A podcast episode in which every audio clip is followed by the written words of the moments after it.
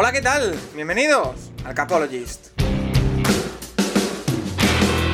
Where I come from isn't all that great. My automobile is a piece of crap. My fashion sense is a little whack, and my friends are just as screwy as me. I didn't go to boarding schools. Preppy girls never looked at me. Why should they? I ain't nobody got nothing in my pocket.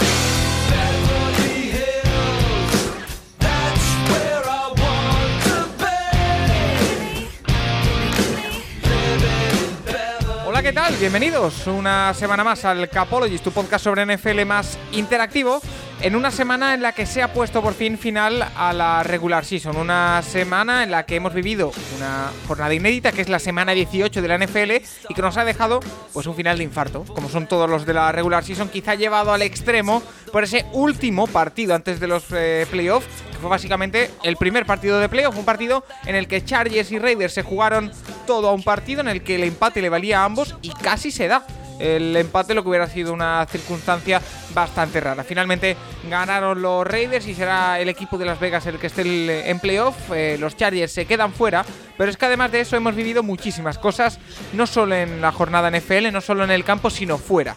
Eh, porque hemos vivido como los Colts naufragaban en Jacksonville de manera alucinante y poco esperada, como también Big Ben dejaba para un poquito más adelante su retirada porque los Steelers estarán en playoff y también hemos vivido, entre otras cosas, eh, el Black Monday, donde han caído quizá más entrenadores de la cuenta, donde han caído cinco entrenadores que se suman a los dos que ya habían dejado su puesto antes del final de la temporada, Urban Meyer y John Gruden, y sobre todo el último que se ha dado, que es apenas media hora antes de comenzar a grabar este podcast, es que ha caído Joe Judge en los eh, Giants, además de la del sorpresón que fue Brian Flores dejando el banquillo, o bueno, siendo relegado del banquillo de los eh, Miami Dolphins. Hablaremos de ese Black Monday, de los entrenadores que caen, de las razones por las que ha caído eh, Joe Judge también en los Giants un poquito más tarde que el resto, pero por supuesto también vamos a hablar de todo lo que ha sido esa semana 18 y los playoffs que se vienen encima. Recordad que esta semana comienzan las batallas de playoff, ese formato que ya estrenamos la pasada temporada en el que analizamos partido por partido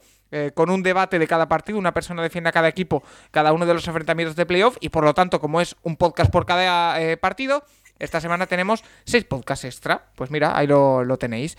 Eh, Rafa Cervera, arroba Rafa Cervera 22 en Twitter. ¿Qué tal? Pues muy bien, Paco.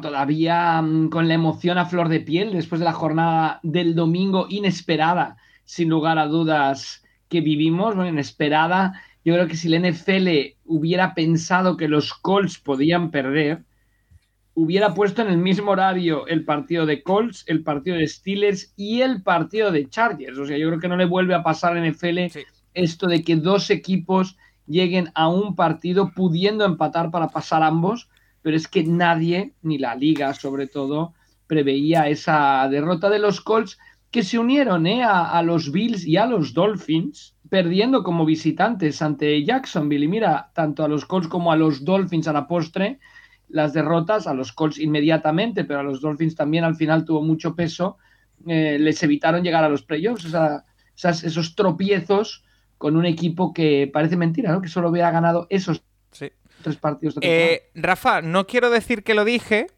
pero para una vez que medio acierto algo, eh, yo dije que cuidado con el partido de Jacksonville. si puedo sacar el corte, pero bueno, ya... ¿Cuál? ¿El de los Bills? No, el de los Colts, que tú dijiste, no, los ah, Colts van a ganar en Jacksonville. Y yo dije, bueno, cuidado. Eh, no era una frase hecha. O sea, después de la paliza que les pegaron los Patriots, no, no, era... uno de los motivos que perdiéramos la Liga Fantástica, que no estamos dando excusas, la final de la Liga Fantástica, es que la diferencia fue tal que Harris casi ni jugó, casi ni dieron la pelota. O sea, después de lo que ocurrió, los Patriots corrieron para 723 yardas contra Jacksonville. Que Jonathan Taylor se quede por debajo de 100 es como No, fue, fue, fue dantesco, sin duda. Dantesco, una de las grandes historias del domingo es eh, esos Colts que lo tenían todo a favor, que venían siendo uno de, uno de los equipos que venían muy fuertes, que podían ser uno de los más temidos cayeron, murieron en la orilla después de toda una regular season remando. Eh, Nacho Cervera, arroba Nacho Cervera 6 en Twitter, ¿qué tal? Eh, muy bien, aquí ya última semana, un poco cansado, pero, la verdad es que muy, muy divertido todo lo que pasó el domingo y sobre todo muy emocionante. Al final, eh, ese partido de Colts abre las puertas a, a que el otro partido relevante es ahora, eh, de verdad, fuera un partido por los playoffs y se fue a la prórroga, se fue al, a prácticamente el último segundo, ese, ese Ravens Steelers. Hubo, hubo amago Y de luego Biscotto, pero al final, evidentemente, no había Biscotto. Bueno, en aquel partido no podía verlo, o sea, realmente... No, digo en el de matar. Chargers y Raiders, ¿eh? No, ya. Sí, bueno, el de Steelers Claro, se dio el caso curioso de eso, de Ra- Ravens y Steelers, si empataban estaban los dos fuera, al final se lo acabó llevando Pittsburgh. En el caso de luego también en el partido que decidía el otro, la otra conferencia, también se fue a la prórroga el Rams 49ers, y ahí sí que se daba la circunstancia de que empatando los dos conseguían el objetivo. Al final se lo llevó San Francisco. Y bueno, durante la prórroga los Rams ya sabían que eran campeones de división, pero bueno, se lo llevó San Francisco en una muy buena segunda parte. Y luego el tema de, sí, del Sunday Night y, y todo, toda la situación con Staley de, de, bueno, de una temporada que pintaba bien de entrada y la verdad es que la temporada de Staley como head coach la primera es bastante decepcionante. ¿eh? ¿Tú la ca- en los catalogarías como decepcionante? A mí es que, a Yo ver, sí. al- eh, el final sí lo ha sido, pero la campaña en sí y sobre todo la proyección que se le ve a este equipo y a este cuerpo técnico, Mm. para mí no lo hace tan Yo- decepcionante. Yo, Paco, que un gurú defensivo tenga una defensa tan mala, para mí es muy preocupante ¿eh? de cara al futuro. O sea, para mí que un, tío que el año pasado demostró en Rams que puede hacer una defensa élite con, con muchas, con, sin tener grandísimas piezas más allá de dos superestrellas, pero en el resto de posiciones no tanto, que haya tenido una defensa tan mala este año en, los Chargers, eh, a, mí me, a mí no me parece eh, poca cosa. ¿eh? Y aparte, sí que obviamente ha sido un entrenador que en tema cuartos downs y esto está obviamente a la orden del día, pero también se puede decir que le ha costado partidos a su equipo de esta manera. Y, no sé, vamos a ver, pero, pero no es una temporada. Para mí, los Chargers tenían que haber estado en los playoffs y no, no lo han estado por, por, por diferentes motivos. Y uno de ellos es que han tenido una defensa muy mala, muy mala este año. Y, y se ve en ese último drive de los Raiders que hacen lo que quieren con la defensa de los Chargers. Eh, vamos a repasar lo mejor y lo peor de la semana para cada uno de vosotros dos antes de repasar lo que se nos viene por delante, porque vamos a responder todas las preguntas, como siempre lo digo, eh, que nos hacéis en arroba elcapologist, que de nuevo son muchísimas, y también tendremos eh, sección con Juan Jiménez para hablar de quarterbacks y también un poquito de la final colegial, aunque esa victoria de Georgia la analizaremos en un podcast especial al final de la semana, como, como ya sabéis en ese menú que os hemos pre- preparado esta semana maravilloso con eh, ocho podcasts, que no sé cómo lo afronta Rafa, eso de tener ocho podcasts en una misma semana. E- Ese objetivo de eh, esta temporada hacer más, eh, o este año natural hacer más que el pasado, eh, empezamos con buen pie. Sí, sí, empezamos con el, con el pie derecho, como hacen los buenos equipos, ¿no? Y que no nos ocurra lo de los Colts, que al final parece que el pésimo inicio de temporada lo habían paliado y mira cómo acabaron. Entonces, pues por eso estamos empezando con el pie derecho. El objetivo es en enero hacer como mínimo 72 podcasts, con lo cual ya estaríamos en camino a batir todos los récords de cara a este Oye, eh, Rafa, eh, lo mejor y lo peor de la semana para ti, obviando por supuesto Pues el tema lo- de Colts. Lo, lo mejor, sin lugar a dudas, lo mejor es la, la emoción, ¿no? Con lo que explicaba Nacho, que los tres partidos decisivos eh, llegar a la prórroga es que es espectacular, es, es- es- es muy, muy grande. Eh, tanto, tan cuestionada que era esta jornada 18, ese partido 17 de cada equipo. Y mira, la NFL al final le ha salido maravillosamente bien eh, bueno, con, con growing pains, como dicen, ¿no? Con tanta lesión, con tanta cosa, con menos pretemporada, yo creo que eso se irá ajustando. Vamos a ver con el tiempo, pero la emoción garantizada y está claro que el producto que ofrece la NFL es el número uno con diferencia y vimos por qué motivo en la, en la televisión americana. O sea que yo creo que, que sin lugar a dudas es el, yo creo que lo mejor que, que vivimos en esta, en esta jornada es ese, ese final tan sensacional.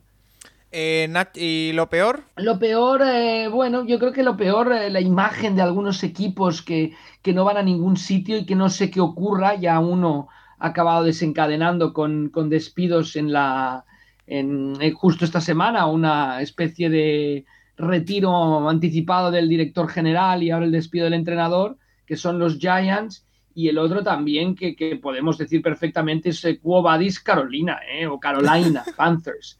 eh, que también ahí yo creo que Ha echado a todo el mundo menos a Matt Rule, ¿eh?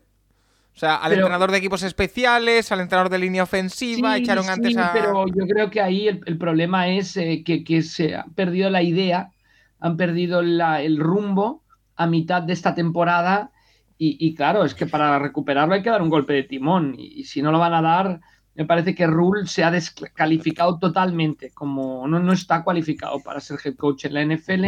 Lo hemos comprobado en esta temporada. Todos pensábamos que sí tras la primera, pero ya el despido del coordinador de ataque, la manera de manejar a los corebacks, etcétera, etcétera, etcétera, una plantilla que no está nada mal, sí que, sí que me parece que es, que es muy, muy preocupante, ¿no? Así como hay incógnitas en otros sitios, Cleveland, por ejemplo, ¿no? ¿Qué va a ocurrir? ¿Cómo se van? Pero bueno, por lo menos ahí hay una idea, y hay un proyecto. Yo creo que, que el problema grave en estos momentos de los Giants, que ya han hecho, ya han obrado en consecuencia, y de, y de Carolina es que no, no veo proyecto por ningún sitio. Eh, Nacho, para ti lo mejor y lo peor de esta semana 18, ¿qué ha sido? Bueno, en esto que comentaba Rafa, eh, ¿sabéis cuántos equipos han entrado en playoff los últimos, en 2020 y ahora 2021? Pues viéndolo así a vuela pluma, eh, creo que bastantes, ¿no? Porque, bueno, quizá te diría que han entrado 20. Son 21. Pues de los otros 11, todos menos Carolina han despedido al entrenador la temporada pasada o la temporada o esta temporada. Y Jacksonville los dos. O sea, pero el resto de equipos, todos, ¿eh? O sea, los Giants, eh, los Jets, eh, los Chargers, eh, Minnesota, Chicago, Detroit. bueno, sí, son los 10 equipos, o sea, los 7 equipos que despidieron head coach el año pasado. Filadelfia ha entrado en playoff este año de esos 7. Y este año, pues van el resto. Es eso. Solamente Carolina es el único equipo que no ha entrado en playoff los últimos dos años que sigue teniendo al head coach de 2019. y bueno, yo creo a ver, esto se va a alargar esta semana, pero, pero igual que vimos noticias del año pasado de, tema Peterson, eh, puede haber tema Matt más adelante, pero bueno, veremos. Eh, para mí, a ver, lo mejor es, sí, yo creo es lo que hemos comentado, la emoción de esos, de esos partidos decisivos, porque además, eh, pues el sábado, el Kansas, el partido de Kansas sobre todo sí que tenía también implicaciones por el Situno y, y fue un partido muy igualado, un partido que, que ya las dos últimas semanas hay que, a lo mejor Kansas no, llega también a playoffs como pensábamos. Eh, y luego también eso, eh, Tennessee empezó muy bien el partido, pero se lo complicó. Bueno, realmente es que todos los partidos que tenían implicación por los playoffs estuvieron muy igualados hasta el final. Y, la verdad es que en, esto, en este sentido, pues ha sido una gran, gran última jornada. Y lo peor, bueno, pues sí, un poco lo que comenta Rafa también. Eh, es una, ciertos equipos que, que han llegado a final de temporada fatal. Luego lo veremos, pero el tema de los Giants es, horrible este final de temporada. El final de temporada de Chicago es bastante malo, eh, aunque ganase los dos partidos anteriores también. Pero bueno, eh, es lo que hay y también en las últimas semanas pues hay equipos que se dejan ir y bueno, hay veces que esto cuesta el puesto de trabajo. Hace tres semanas todo el mundo hablaba de, que Jets seguía y mira, pues estas últimas semanas pues se lo han acabado de, dejar claro que no, no puede seguir a ningún lado Jets. Pues hay Paco, yo a lo mejor también subrayar dentro de la emoción y dentro de esas prórrogas, pues los equipos que salieron ganadores, sobre todo en la conferencia americana, que no contábamos con ellos para que fueran a los playoffs, los Steelers que han hecho una campaña épica, digamos, desde... No, increíble, lo de, lo de los Steelers es...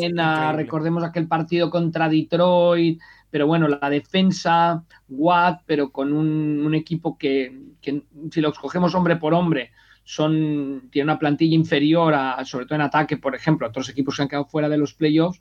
Y los Raiders, que hay que destacar, bueno, siempre tienen comida la moral a, antes cuando estaban en San Diego, ahora en Los Ángeles a los Chargers, pero los Raiders sobre todo el sobreponerse a todas las adversidades que tuvieron esta temporada. Y un dato, con Nacho siempre lo comentábamos, Gruden siempre iba de más a menos, pues con Bisacha han ganado los cuatro últimos partidos de la temporada regular, algo impensable en la era Gruden, para así eh, entrar a los playoffs, dos, dos clásicos, dos históricos de los inicios de la conferencia americana, no de la vieja liga americana, porque los Steelers pertenecían a la NFL, pero sí dos, dos históricos junto a los Dolphins, ¿no? Siempre estaban los tres en los playoffs en los inicios de los años 70, en principios de los 80, y ahora volvemos a tener a, los Raiders y a los Steelers, ¿no? Si se enfrentan a ver si vuelve a haber una jugada de esas que ya veremos cómo le llama Víctor Asbani, ¿no? A, alguna jugada que se dé si, si tienen que medirse en algún momento en los playoffs, que parece que no, pero bueno, todo, todo es posible. Lo, de los Raiders es increíble que eh, desde la Super Bowl que pierden contra los Buccaneers eh, han jugado van a ser el, va a ser el segundo partido de playoffs que juegan. ¿eh? O sea, realmente eh, es increíble, pero Derek Carr, que lleva ya, pues creo que es de 2014 su draft, ¿no? Eh, lleva 8 o 9 años ya por, en la liga. Eh, va a ser el primer partido de playoff que juegue, porque el otro y desde que, el otro 2003 año que llega- no ganan uno, si no me equivoco. Bueno, sí, desde que llegaron a la Super Bowl, realmente. Eh, eso, la, otra vez que han llegado eh, fue aquel año que, que Derek Carr estuvo a un nivel increíble, que se lesiona justo a final de temporada, que llegan a playoffs tienen que jugar con el tercer quarterback, que pierden, pierden en Houston. Y claro, Derek Carr aquel partido, aunque es Derek Carr el que les lleva hasta allí, eh, no lo puede jugar, así que es curioso, pero sí, Derek Carr, eh, siendo un quarterback que siempre ha estado a un nivel muy bueno, pues este va a ser el primer partido de playoffs que juega en su vida, así que eh, much- un mérito increíble, ya desde el, bueno, lo que hablamos la semana pasada, desde el momento del despido de, de Gruden no pintaba bien la cosa y, y la verdad es que la, la temporada de los Raiders y sobre todo el, el final es increíble. Bueno, pues. Y es- hay que sí. destacar también y subrayar que Nacho Cervera en estos micrófonos había dicho una semana que los Raiders ganarían a los Chargers. ¿eh? Es verdad, ¿eh? Sí, sí. Fue el único que, que dijo de entre nosotros tres que ganarían los, los Raiders. Los, eh, o sea, que acertaba con el equipo de, de Las Vegas. Eh, Bueno, un 33% del Capologist iba con los ni Raiders. tan mal. Eh, ese, ese, bueno, ese cual- cu- tumulto de resultados lo que nos deja es una ronda de playoff eh, pues bastante pintona. Una ronda de wildcard eh, con los siguientes resultados que repaso rápidamente y que recuerdo, tendréis un podcast dedicado a cada uno de esos partidos en el que una persona, entre ellos Rafa, eh, estará y Nacho si puede, si no se unirá en rondas posteriores, eh, defenderá cada uno de los equipos a capa y espada. Eh, tendremos el sábado, comenzamos con un partido entre Bengals y Raiders bastante interesante, 10 y media de la noche en España, la madrugada del sábado al domingo, Bills, Patriots, 2 y cuarto, y ya el domingo a las 7 de la tarde, Tampa Bay Buccaneers, Philadelphia Eagles, a las 10 y media de la noche, Dallas Cowboys, eh, San Francisco 49ers y eh, Kansas City Chiefs, eh, Pittsburgh Steelers, a las 2 y cuarto de la madrugada, y la madrugada del lunes al martes, Los Ángeles Rams, Arizona, Cardinals, partidazos de los que hablaremos, por supuesto, en esas batallas de playoff y ahora también eh, brevemente, pero antes de eso vamos a ir empezando ya a responder preguntas de los oyentes. Por ejemplo, la que nos hace Omaha81, que nos dice, ¿qué semana 18? Había voces que apuntaban que no valdría para nada, que bajaba la calidad del juego, etcétera, etcétera, pero ¿recordáis algún otro final de regular season tan cardíaco? Enhorabuena por el genial programa y por la perspectiva. Eh, eh, Rafa, eh, yo es que a ver, ¿cómo lo digo? Eh, que dos partidos lleguen a la prórroga, dos partidos en los que se está jugando todo, sí es extraordinario. Pero esto de que haya esta emoción, bueno, tres, es verdad. Esto de que tres haya clave. e- esta emoción, sí es más habitual. La- había también en la jornada 17 siempre había eh, partidos de vida o muerte, siempre había eh, momentos eh, calientes. Lo, lo que se ha dado especial esta temporada es lo de las prórrogas, que es en los partidos en sí. Sí, por un lado esto y por otro lado lo comentábamos la semana pasada, o sea, quedaban, quedaban por definirse muchos, muchas posiciones de playoff, pero quedaban pocos puestos de playoff. Nos habíamos llegado antes a la última jornada, a veces con cuatro o cinco equipos implicados en cada conferencia. Este no era el caso, eran pocos, además quitábamos a los Colts el- el- automáticamente, entonces lo dejábamos a esto está entre 49ers y Saints y entre Chargers y Raiders. Al final pierden los Colts, entran en la ecuación los Ravens, entran en la ecuación los Steelers y, se da esta situación, pero yo no recuerdo estos tres partidos decididos en la prórroga y la posibilidad, como dice Nacho, es que si, si empataban Steelers y Ravens se quedaban los dos fuera y si empataban el último partido, eh, bueno, si empataban 49ers y Rams, o sea, hasta que los empates empezaran a contar en la NFL cuando yo, yo siempre lo he dicho, a los Steelers al final les mete ese empate contra los Lions, les meten los playoffs. O sea que, que tampoco está tan mal empatar un partido, o sea, o que, que es muchísimo mejor empatar un partido que jugando a ganar, perderlo. Y bueno, es lo que ha quedado comprobado en este final épico, sin lugar a dudas, de, de temporada. Y que Tacticool, eh, Nacho, lo que nos dice es, después de una temporada loca, ¿no tenéis un hype increíble para los eh, playoffs? Eh, visto este final cardíaco, este final en el que se decidieron por pequeños detalles, ¿para ti están todos los que deberían estar o, falta, o te falta algún equipo? Yo creo que al que nos faltan a todos, quizá, pero tampoco sabría decir a quién sacar. Es Colts y Chargers. Pero no sé si tú crees que han entrado los que tendrían que haber entrado o no. Hombre, al final, al final de 18 semanas yo creo que acaban entrando los que se lo merecen. Eh, los Colts, la verdad es que eh, es curioso, pero volviendo del bye, eh, todo el mundo tenía claro que tenían que ganar tres partidos y que a ver si conseguían sacar alguno de los dos de Arizona y Patriots, y son justamente los dos que han sacado de los cuatro. O sea, realmente es que el momento en el que ganan Arizona y a, Patriots es que, no sé, yo los veía como un equipo clarísimo de playoff, tenían que ganar a Jaguars o a, o a Raiders y han sido incapaces de ganar ninguno de los dos partidos. Al final, si ganas nueve partidos en una temporada, es que te mereces, te mereces en verdad estar fuera. Es un 50% de los partidos, un poco más. Y no, yo creo que al final, creo que el, eso, la NFC creo que ya hemos visto todo el año que había cinco equipos muy superiores o, que han estado a un nivel constante todo el año. San Francisco que se ha ido acercando a ese nivel. Y luego pues se ha entrado el que más se lo ha acabado mereciendo, que es Filadelfia. Y en la AFC, bueno, sí que ha habido a lo mejor un poco más de competición, pero bueno, al final el equipo que ha ido rascando allí ha sido Steelers y, nada, es el que se lo merece, pero a mí me hubiera gustado ver a Colts eh, los playoffs, creo que los Colts hubiesen sido un equipo más competitivo que, Pittsburgh, pero bueno, eh, al final entra el que se lo merece. Rafa. Bueno, ya, ya, habíamos comentado ¿no? que en la americana ha habido un cambio radical desde la campaña pasada y que en la americana iban a estar las cosas mucho más caras y se quedan fuera Miami, se, fuera, se queda fuera Cleveland, se queda fuera Baltimore, se quedan fuera los Colts y los Chargers. O sea, son cinco equipos que mm, podrían estar perfectamente dentro y se quedan fuera. En la nacional quizá entran un poco forzados o quizá estuvieran a punto de entrar un poco forzados los Saints. No vamos a decir que los Eagles entran forzados porque al final con 10...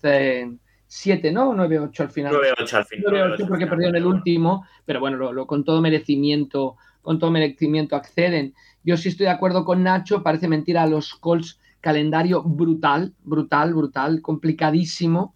Y cuando tienes un calendario tan complicado, no puedes dejarte por ahí un partido como el de los Jaguars. O sea, tienes que ganar los dos a Houston, tienes que ganar, tienes que ganar los partidos.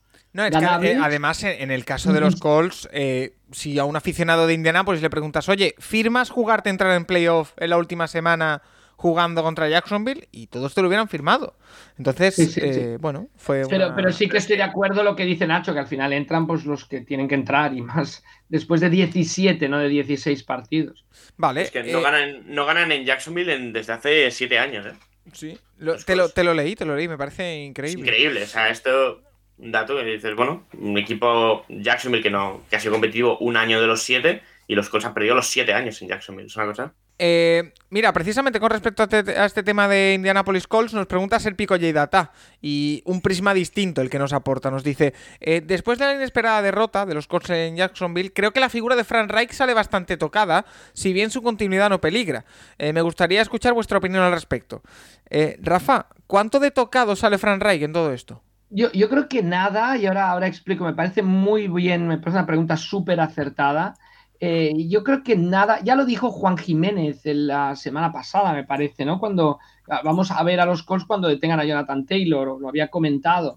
Yo creo que el, el que sale, y, y, lo mencioné yo después del partido con los Patriots, o sea, Carson Wentz está en serios aprietos, pero ya de forma de jugar, o sea, de saca la pelota totalmente lateral, desde detrás del hombro, eh, una mecánica horrible. Yo creo que el que sale totalmente reforzado negativamente es, Carson Wentz. O sea, yo creo que Frank Reich, lo que decimos es que si vemos el calendario es brutalmente complicado. Tuvieron muchos problemas, recordemos, de jugadores, de gente al inicio de temporada.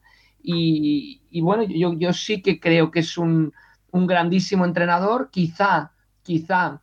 Em, pensaban, como todos, ¿eh? que, iban a ganar el partido fácilmente y quizá faltan de motivación al entrar en el partido. Pero bueno, se nos puede pasar a cualquiera. Yo no, yo de verdad, yo a Frank Reich no lo cuestionaría en lo más mínimo. Sí, y aquí viene la pregunta de Asturias Colts, me parece, sí que ahí, a ver qué va a pasar con el tema coreback, ¿no? cuatro corebacks diferentes en las últimas temporadas, o tres, ¿no? Brissett, bueno, cuatro, ¿no? Y, a ver qué va a pasar, ¿no? Lo, hablaremos con Juan, ¿eh?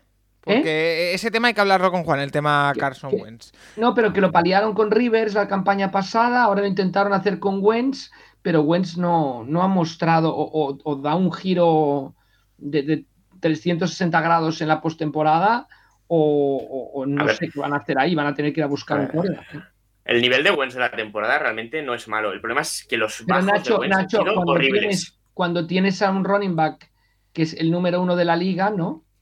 Ya, pero es, como Tannehill, ¿no? El nivel de Tannehill. pero ¿por qué le das solo 15 carreras? Bueno, no sé, no lo sé, no sé. Porque habrán subido toda la línea los, los Jaguars, me imagino. Estarían los 11 jugando en, la línea de scrimmage, me imagino.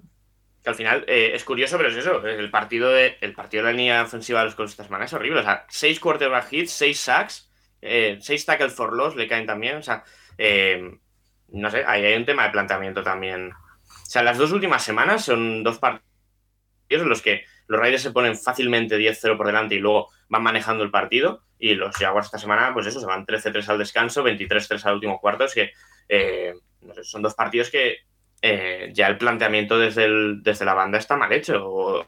O, que consiguen frenarte tu, plan principal, pero tienes que tener planes B. O sea, lo que pasa es que si tienes la gente para ejecutarlo. Yo ya lo dije después del partido contra los Patriots y ganaron los Colts, y lo habíamos comentado, que con ese Carson Wentz no iban a ningún sitio. Y dos semanas después, tres semanas después, pues es lo que ha ocurrido. Bueno, pues eh, ya los calls los veremos. Ya, ya, el tiempo nos dará, eh, quitará razón. No, los calls los veremos ya la próxima temporada, porque esta, este año ya no tienen nada más que, hacer. Pero a ver eh, qué pasa, es un sitio muy interesante lo que puede ocurrir. Lo que pasa es que al traer a Wentz, me imagino, Nacho, que han quedado muy mal de cara a volver a hacer maniobras para tener un coreback, ¿no? Bueno, no, sé yo porque el, signing bonus, eh, eh, Nacho se lo tragan los, los Eagles. No sé cómo estaría el tema salarial con, con Wentz. Voy a mirarlo, pero eh, había poco dinero por medio. El tema es, ¿cuál es el, cuál es el plan B? Ah, realmente... bueno, no, sé, el plan B puede estar en Wisconsin, en Seattle, no sé. Pero no tienes... Bueno, tu primera ronda al menos ya de este año es de Filadelfia. cortar a Wentz son 15 millones. Bueno, tenerlo no, me, parece tanto. Eh, habrá que, estar muy pendientes y lo hablaremos en la sección de quarterbacks con Juan Jiménez. Como decimos. el tema es eso, que, si tu plan es irte a buscar a la agencia libre a Fitzpatrick o Bridgewater, buena suerte. Yo. O sea, muy buena suerte con ellos. No sé, o sea... los nombres no son muy, muy halagüeños. Eh, a, ver, a ver si lo puedo hilar. Me, dejáis que lo hile, que lo he intentado hilar tres veces. Eh, a los Colts ya no los veremos hasta el año que viene, como tampoco veremos a los Chargers. Eh, nos pregunta Lars Fanball si os veis en la misma jugada de final de partido en la que se dio entre Raiders y Chargers, ¿qué habréis hecho? Field goal o empate. Más vale matar a un rival a tiempo que lamentarlo luego. Eh, y también eh, Darbar Reval nos dice que si podemos dar nuestra opinión sobre el último minuto del partido entre Las Vegas y los Chargers. Eh, Rafa, no sé si nos puedes ilustrar con qué fue lo que pasó y a partir de ahí ya opinamos. Bueno, yo me he visto los últimos cinco minutos otra vez del partido. bueno, no, lo, que ocurre es que el, reloj, los, Chargers, los, los, Raiders, marcan un field goal para iniciar la prórroga lo contrarrestan los Chargers, quedan menos de cuatro minutos, los Raiders con la pelota, y entonces viene la disyuntiva. Los dos equipos tienen dos tiempos muertos. ¿Qué hacemos? Hacemos el tonto, entre comillas, y nos acabamos el, reloj y eliminamos a los Steelers, que había un plano buenísimo de un aficionado de los Pittsburgh Steelers que estaba en el estadio con la camiseta de Pittsburgh, pues sufriendo más que nadie, o intentamos ganar el partido. Entonces, completa un pase muy bueno de Carr, consiguiendo un primer down, llegando a una posición de campo relativamente cómoda y se llega a una situación de tercer down con menos de un minuto ya para jugarse. Nadie ha pedido los tiempos muertos, tercero y cuatro desde la yarda 40. ¿Qué ocurre ahí? Que justo antes de que se haga el snap, Staley pide su primer tiempo muerto. Eh, la duda, ¿por qué lo pide? Él después del partido dice que porque quería ajustar, que había cosas que no le gustaban, bueno, al final le corrieron por en medio y le ganaron el primer down y entonces llegó Jacobs hasta la yarda 30, con lo cual el field ya era más fácil de intentarlo. Eh, al llegar ahí Jacobs, em, en vez de los dejan correr el reloj hasta que no queda nada y con dos segundos piden tiempo muerto los Raiders y chutan el field goal y ganan el partido. Em, dudas, decía Chris Collinsworth, el comentarista de la, de la NBC, mm, que vivió una situación muy, muy similar en aquella Super Bowl que se clasifican los Patriots de Raymond Berry. En el último partido de temporada regular, parece que era un Dolphins Patriots. Los Bengals, que eran el equipo de, Chris Collinsworth, necesitaban que perdieran los Patriots y entraban en los playoffs y estaban él, eh, Boomer Esiason, etcétera, viendo el partido en un restaurante sufriendo y los iban haciendo planos constantes y tal, y al final ganaron los Patriots y dejaron fuera a los Bengals. Pero Chris Collinsworth dice, eh, yo si fuera los Raiders simplemente dejaría que se acabara el reloj porque intentar un field goal es arriesgarte a hacer un fumble que te hagan un touchdown y no entres a los playoffs. Yo creo que el señor Bisaccia, con toda la ética del mundo, intenta ganar el partido y lo consigue convirtiendo el field goal.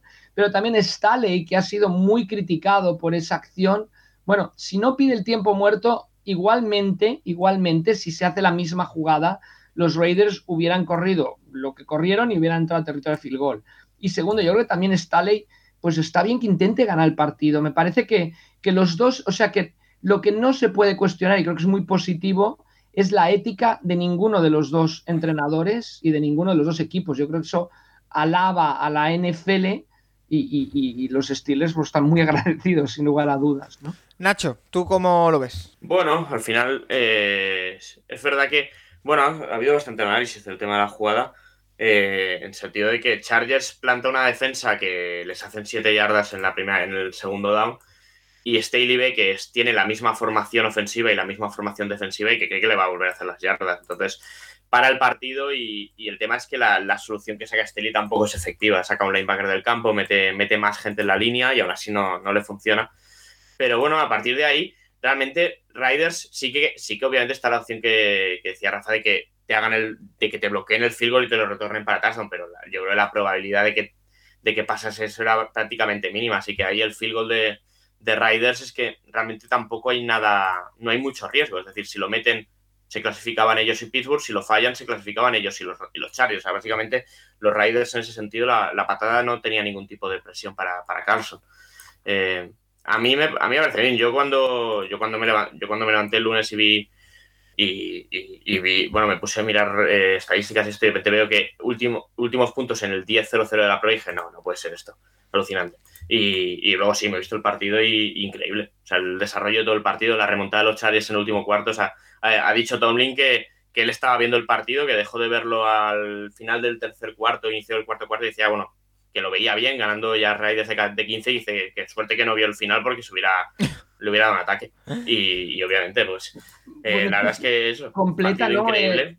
El, el, em, el, coreback, o sea, los, los eh, no sé, varios cuartos y diez cuartos y trece cuartos. Cinco, cinco, cuartos, eh, cuartos downs de más de cinco yardas completa Herbert en el partido. Cinco de cinco. Que es increíble, ¿no? Y ves que no hay ningún tipo de biscoto porque se ponen situaciones así y, bueno. No, no, no, no un gran, un gran, un gran partido, sin lugar a dudas. Un partido épico y un, final clásico de los de Raiders Chargers y, y con el resultado clásico de que acaban ganando los Raiders. Eh, un equipo que no tuvo que recurrir a la última jornada para meterse en playoff fueron los Philadelphia Eagles, eh, para sorpresa de muchos, sobre todo porque a principio de temporada no los veíamos tan arriba eh, al equipo de Nick Siriani, Jalen Hurts y compañía. Hablaremos de Jalen Hurts también, que hay alguna pregunta para, Juan Jiménez, pero Gori nos pregunta lo siguiente, nos dice, la temporada de Eagles empezaba difícil y terminaba fácil. Al principio solo pase y ahora carrera. ¿Creéis que esto responde a un plan de Siriani de tirar, entre comillas, el inicio de la temporada para probar a Hertz con el pase y en la segunda parte de la temporada jugar de verdad? A ver, Nacho, yo parto de la base de que ningún entrenador eh, no juega a ganar todos los partidos y eso de tirar una parte de la temporada no me lo creo.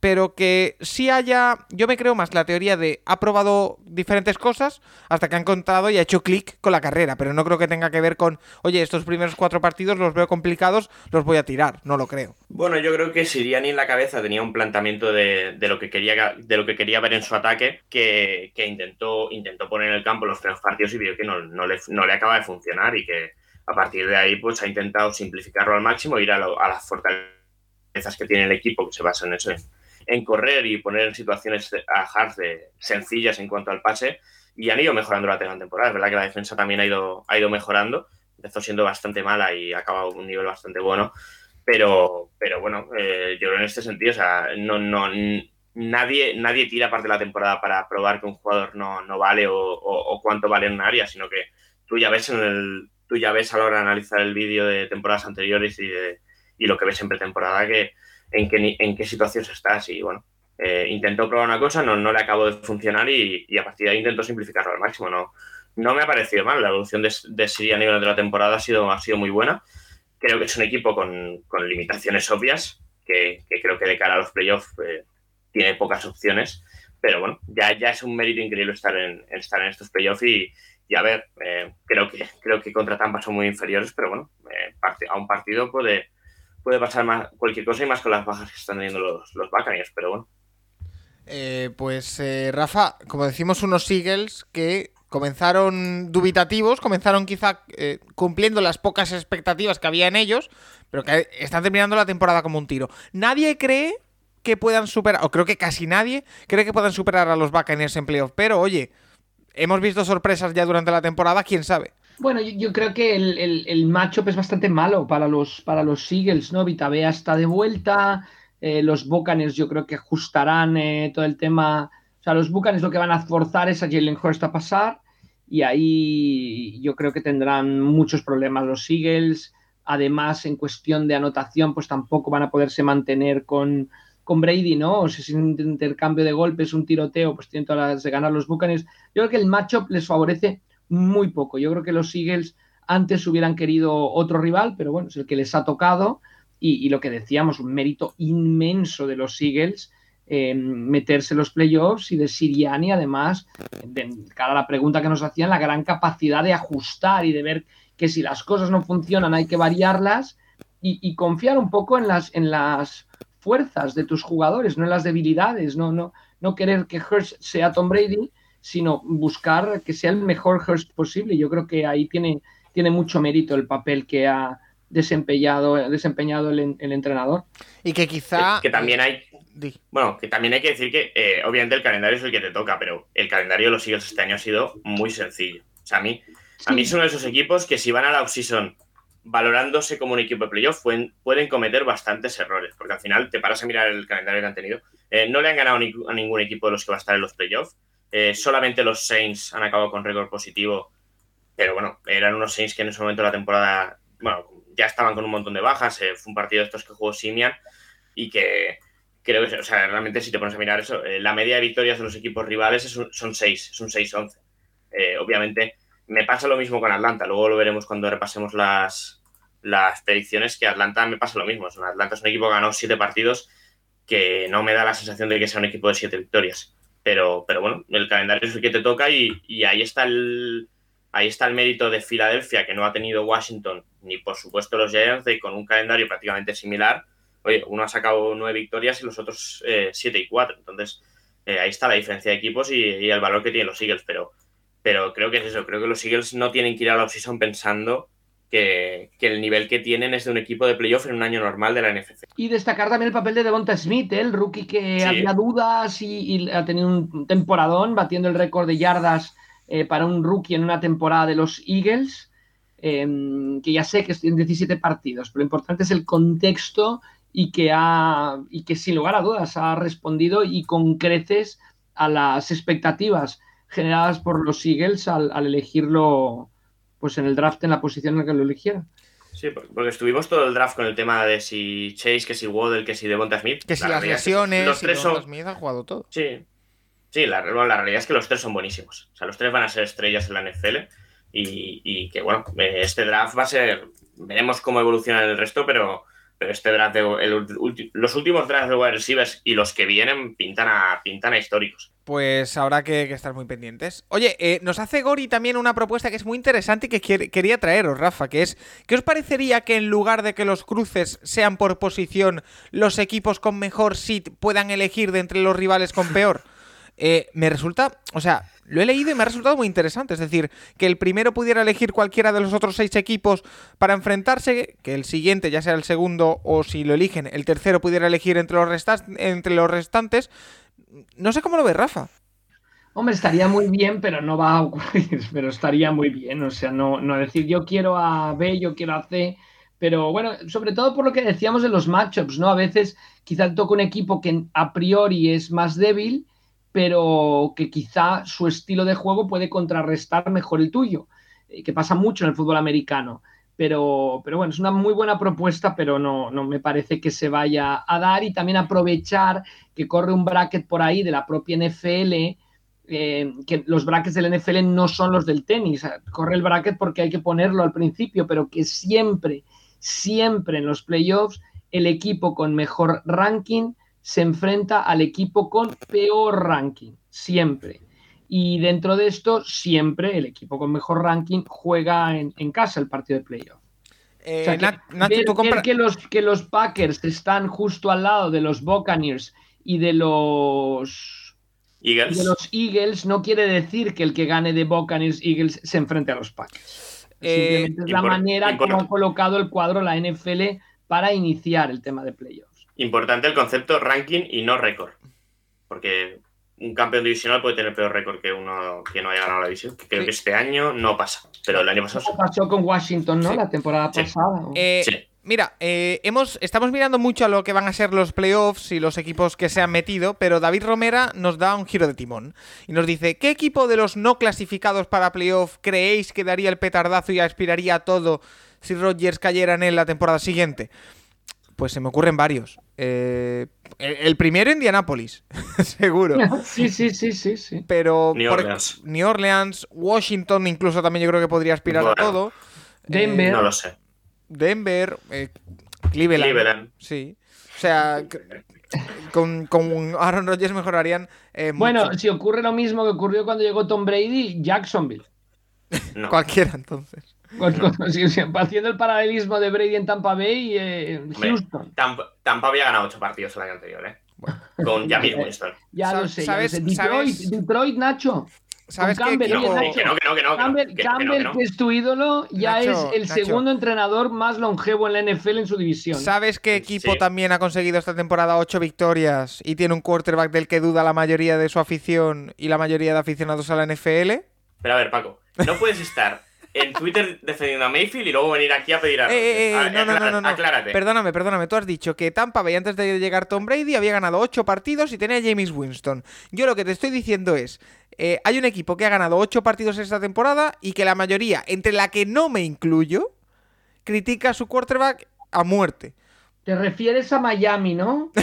Miami ganó nueve. Ay, perdón, perdón, perdón. No, no, un equipo del estado... eh, parezco fan FH34 Mariners, eh, pero no, no es Un mi intención. ¿Un equipo de qué estado, Paco? Del estado de Ohio. Ah, ah, Eh. vale, vale. Pues no. Cincinnati no es, yo creo. No. Ohio State, Ohio State. Eh, Carlos bueno, puede ser la otra Cincinnati. Carlos Ayuso nos dice, ¿qué equipo de los no clasificados a playoff os parece que ha hecho una temporada más meritoria? ¿Y qué equipo clasificado a playoff creéis que tiene muchas cosas que cambiar o si no, tendrán un futuro complicado? Eh, vamos por partes. Eh, ¿Cuál os parece el equipo que no ha entrado en playoff que ha hecho una temporada eh, más meritoria? Sobre todo teniendo en cuenta quizás las expectativas, ¿no? Yo metería aquí, no sé si es porque han, han acabado muy fuerte, a los Dolphins. Yo. No sé tú, Pero, Nacho. pero con las expectativas de la temporada. O sea, yo los, yo los tenía entrando. lo- yo los tenía en playoff. Y, y con, con- creo que con una victoria más de las que han conseguido. Y Hay que, Y obviamente, la- claro, las, como- las previsiones las revisaremos, ¿eh? En otro podcast. Sí. Lo que pasa que hoy nos ha venido todo el Black Monday y hemos decidido posponerlo. Pero eh, Yo creo que New Orleans y Baltimore, Baltimore, tomando sí. uno de cada conferencia. New Orleans porque Es que- tras la marcha de Drew Brees ahí era ¿qué hacemos? Y Baltimore, pues por todas las lesiones que han tenido y toda la problemática que han tenido, se han mantenido ahí hasta el último momento. Y luego la pregunta me parece que también es de los que han entrado, ¿cuáles, con cuáles hay dudas? Yo creo que Pittsburgh, que tendrá que hacer, a pesar de la gran temporada que ha tenido, una reconstrucción, se ve Big Ben, etcétera, o sea que va a tener que abrir una reconstrucción. y los Raiders, ¿no? Búfalo- A ver qué Búfalo me hacen. da ciertas dudas de cara, no sé por qué, pero me da ciertas dudas. No, ahora quizá van y llegan a la Super Bowl y la ganan, pero me dan ciertas dudas. Y del otro lado, los Rams, mi pregunta es, ¿Stafford un coreback para llevar al equipo a ganar la Super Bowl? Y, y los 49ers también me parece que, que tienen un problema serio Y- en la posición de coreback. Y yo mí. te añado a los Raiders porque Bueno. no se sabe qué van a hacer con el banquillo. bueno, a ver cómo evoluciona eso. Pero los Raiders yo creo que seguirán mejorando, Paco. Bueno, a ver Bueno. qué, qué tal. O sea, evoluciona. Rafa San Francisco al final la posición de quarterback tiene al que va a ser el sustituto. Luego veremos, ya veremos en los próximos años si es bueno o no, pero la inversión ya la han hecho. A ver qué es tras eso, a ver qué es Trey Lance los próximos dos o tres años, pero, pero esa inversión la tiene hecha. A mí eso, yo, yo creo que el, el más claro es Pittsburgh. Que Pittsburgh entra, entra un poco de rebote y que, que Pittsburgh tiene, que tiene, Pero- tiene muchos temas que Pero solucionar. escúchame, de- más allá de- del y tema quarterback, ¿tiene tanto que cambiar Pittsburgh? Porque no lo creo yo, ¿eh? Más allá del tema quarterback. Es que la línea de. O sea, Pittsburgh tiene que mejorar bastante algunas líneas, sobre todo en el ataque, yo creo. Sí, pero tiene otra, otras posiciones tan cubiertas que, o sea, quiero decir, tiene al mejor defensa de la liga, tiene a un running back que tiene muy buena pinta. Tiene Sí. eh, dos receptores que son muy, muy buenos. eh, tiene una defensa bastante potable. Quiero decir, tiene a, a Fitzpatrick también por ahí en, en defensa. Quiero decir, sí tiene que reforzar cosas, pero que no lo veo que tenga que afrontar ahora una quítale a Big reconstrucción Ben y mira el profundísima. partido, quítale a Big Ben y a Watt y mira el partido contra Detroit. Ya, Sí, no. pero eh, yo creo No que. sé, eh, y luego también, obviamente, los Eagles y los Bengals eh, no va a ser lo mismo esta temporada que la siguiente con el calendario que van a tener. claro, Eso- por supuesto. o sea, que, que- Sí. que los, dos, los dos equipos seguro que mejorarán, pero no hablemos de un playoff automático porque mira los Browns, por ejemplo, Sí. el calendario que han tenido, o sea, que, que eso también juega mucho en la, en la NFL, ¿no? Que no, no sé, el que esta temporada lo, hayas hecho bien no es automáticamente que la siguiente también te vaya, te vaya a ocurrir. Sí, en, en cuanto a victorias y derrotas de los rivales contra los que han jugado, solo Filadelfia, Tampa y y Miami han tenido un calendario más sencillo que Cincinnati. ¿eh? Bueno, O sea, pero que, Cincinnati que mola- obviamente mola eso muchísimo. importa mucho en qué momento de la temporada te encuentras con cada uno de ellos, pero, pero eso hay que. También hay que calibrar eh, eso, que sí se ha hecho una, ha hecho una gran temporada, pero también han tenido ciertos partidos que, que más asequibles. Y, y aún así ha sido un equipo que ha sido capaz de perder con Chicago, ha sido capaz de perder con los Jets. O sea, eh, ha, habido, ha habido partidos muy malos también de Cincinnati. O sea, creo que es un equipo que eh, luego lo veremos a lo mejor a, a la hora de ver, ver los playoffs, pero mm, me da la sensación que está en un segundo escalón de cara de, cara de, de- O sea, a mí me sorprendería ver a Cincinnati la Super Bowl. Cuidado, Creo que, creo que es cuidado, Paco. cuidado. A mí me sorprendería. Vale, a mí, vale. yo creo que en la FC, a mí hay tres equipos que me parece que son mejores que el resto. Y, y luego pues, sí que hay algún outsider que podría llegar, pero a mí a Cincinnati, hombre, a mí me cuesta verles ganar tres partidos. No, a mí, ahora a, mí, mismo. a mí también, ahora ya en serio a mí también, pero oye, yo tendría ganas de que se metiesen, ya lo, ya lo he dicho. Eh, eh, Shinta Hit nos cambia un poquito de tercio y nos dice, ¿cuáles creéis que son los tres mejores quarterbacks 2 de la liga? Un saludo. Eh, lo comentaremos también con Juan, pero a mí me salen dos seguro y me falta el tercero. Eh, me A- a, sale, mí me sobra uno, Paco, o sea, que si quieres te lo paso. a mí me salen Minshu y Kinum y el tercero no sabría quién meterme. Estoy, eh, me falta alguien seguro, pero... Tyler Hanley es mejor que, que, que Minshew, ¿eh? El de los Ravens que Mm. están jugando estos partidos es mejor que Minshew. Mira, yo te diría eh, Minshu, eh, Kinum y Heineke, porque en teoría es el titular era Fitzpatrick, él es el 2. Ya, pero ha jugado, ha jugado Heineke titular todo el año. Bueno, Yo te no diría me con. McCoy, por ahí metido, Con McCoy. tal vez.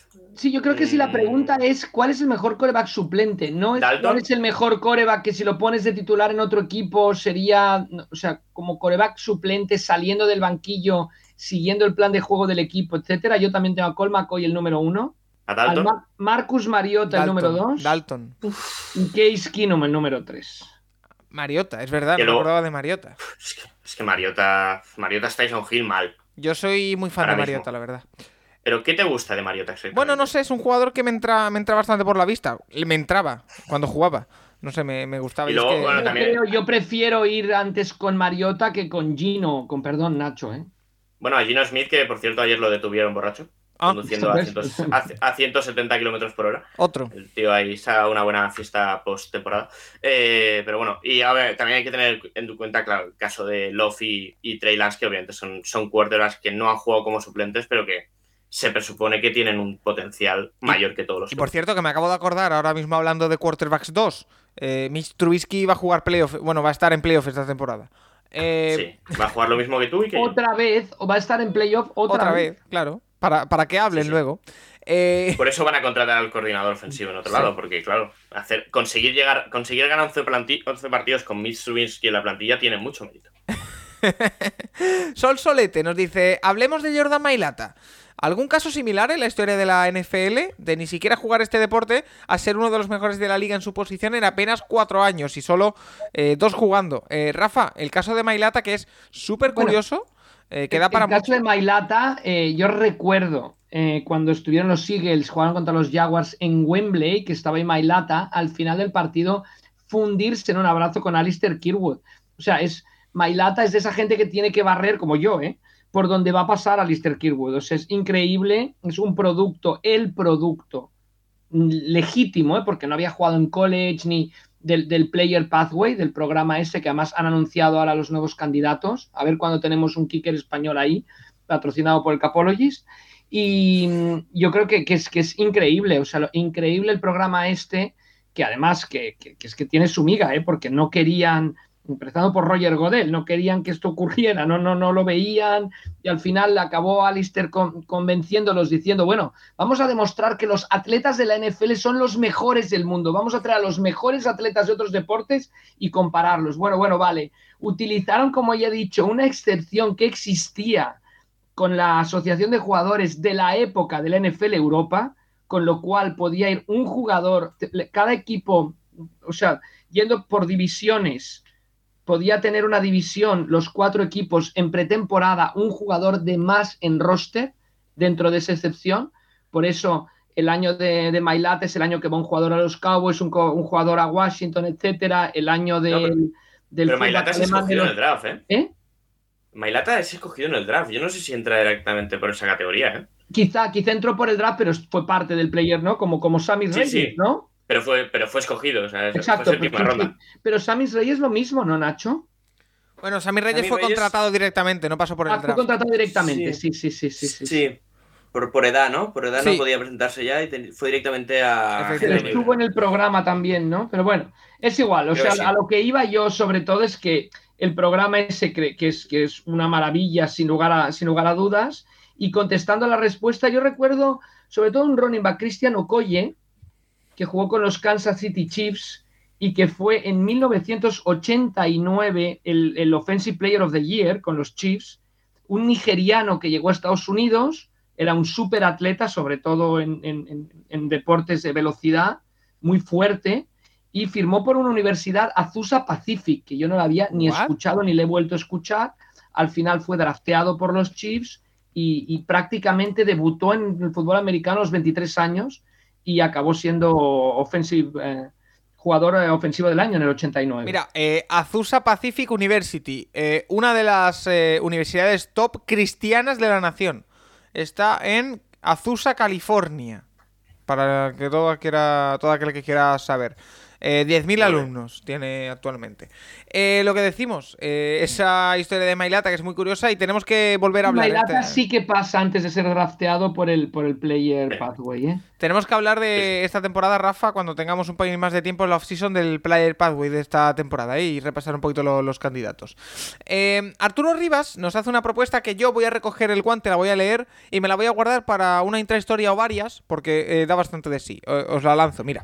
Dice Arturo, si la NFL organizase una Superliga de 8 equipos compuestos por una selección de los jugadores de cada división, ¿qué equipos creería... ¿Qué equipos creéis, perdón, que sería mejor? Para mí sería la FC Norte con Burrow, Andrews, Watt, Chase, Fitzpatrick, Chubb, Garrett, Tucker, etcétera. A Mayfield lo tendría de Waterboy. Bueno, eh, el, el Ojo, recadito ojo, final- Paco, la, NF la NFC Oeste. Sí. Sí. Imagínate esta línea: Bosa, Dola, Donald, Chandler Jones y JJ Watt. Buah. Eh, yo voy, de, de verdad, voy a organizar esto en, en off-season, ¿eh? Voy a montar con Santi... Rodgers lanzándole a Thielen, a Jefferson o a Davante Adams. Uf. Uf. Eh, voy a montar un... O a Monra, ¿eh? Cuidado con Amonra. Eh, Lo que, lo que Valdés Scanlin Paco sí que se quedaría sin roster. Bueno, yo creo que haría Sí, roster, ¿eh? Pero bueno, eh, que, bueno, Dar- Darnell Mooney también, de lo poco salvable de Chicago. que lo que digo, esto lo montaremos, ¿eh? En off-season, prometo hacerlo y no sé si en un podcast o en varios y resolvemos que, cuál sería el mejor. Eh, La, la única división con la que veo muchas dudas de sacar un equipo muy bueno es la, F- la FC Sur.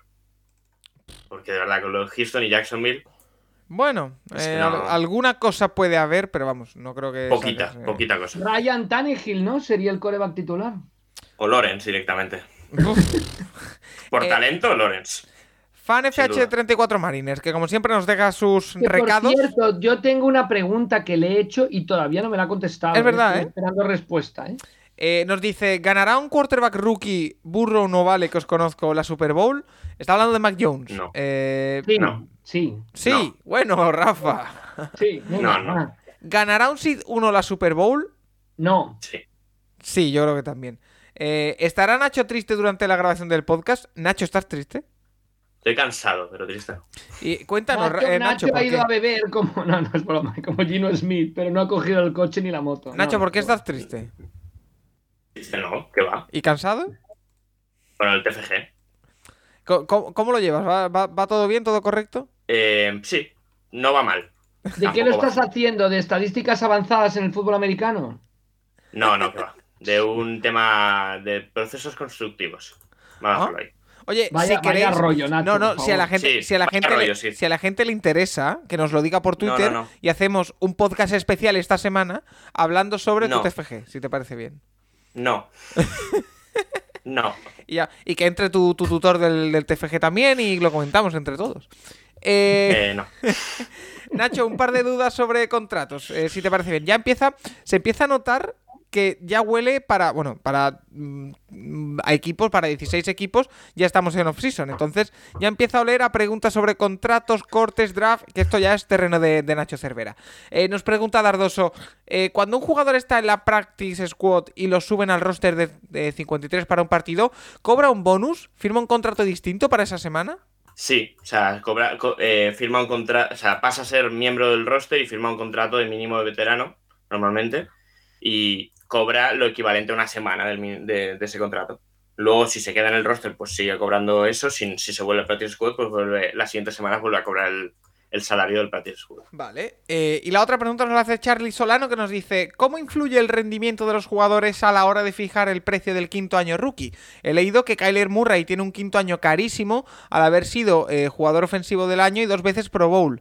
Eh, gracias por el programa. Rookie ofensivo del año, perdón, fue. Sí, a ver, esto lo cambiaron con el nuevo CBA. Antes, hasta antes era un poco injusto, la verdad, porque básicamente eh, se basaba en la posición del draft en la que había salido. Si había sido top 10 se calculaba de una manera, si se había sido del 11 al, 20 al 32 se calculaba de otra. Y ahora lo han hecho por rendimiento, que es bastante más lógico, porque si eres el 31 y has rendido mejor que el 4, pues mereces cobrar más que el 4.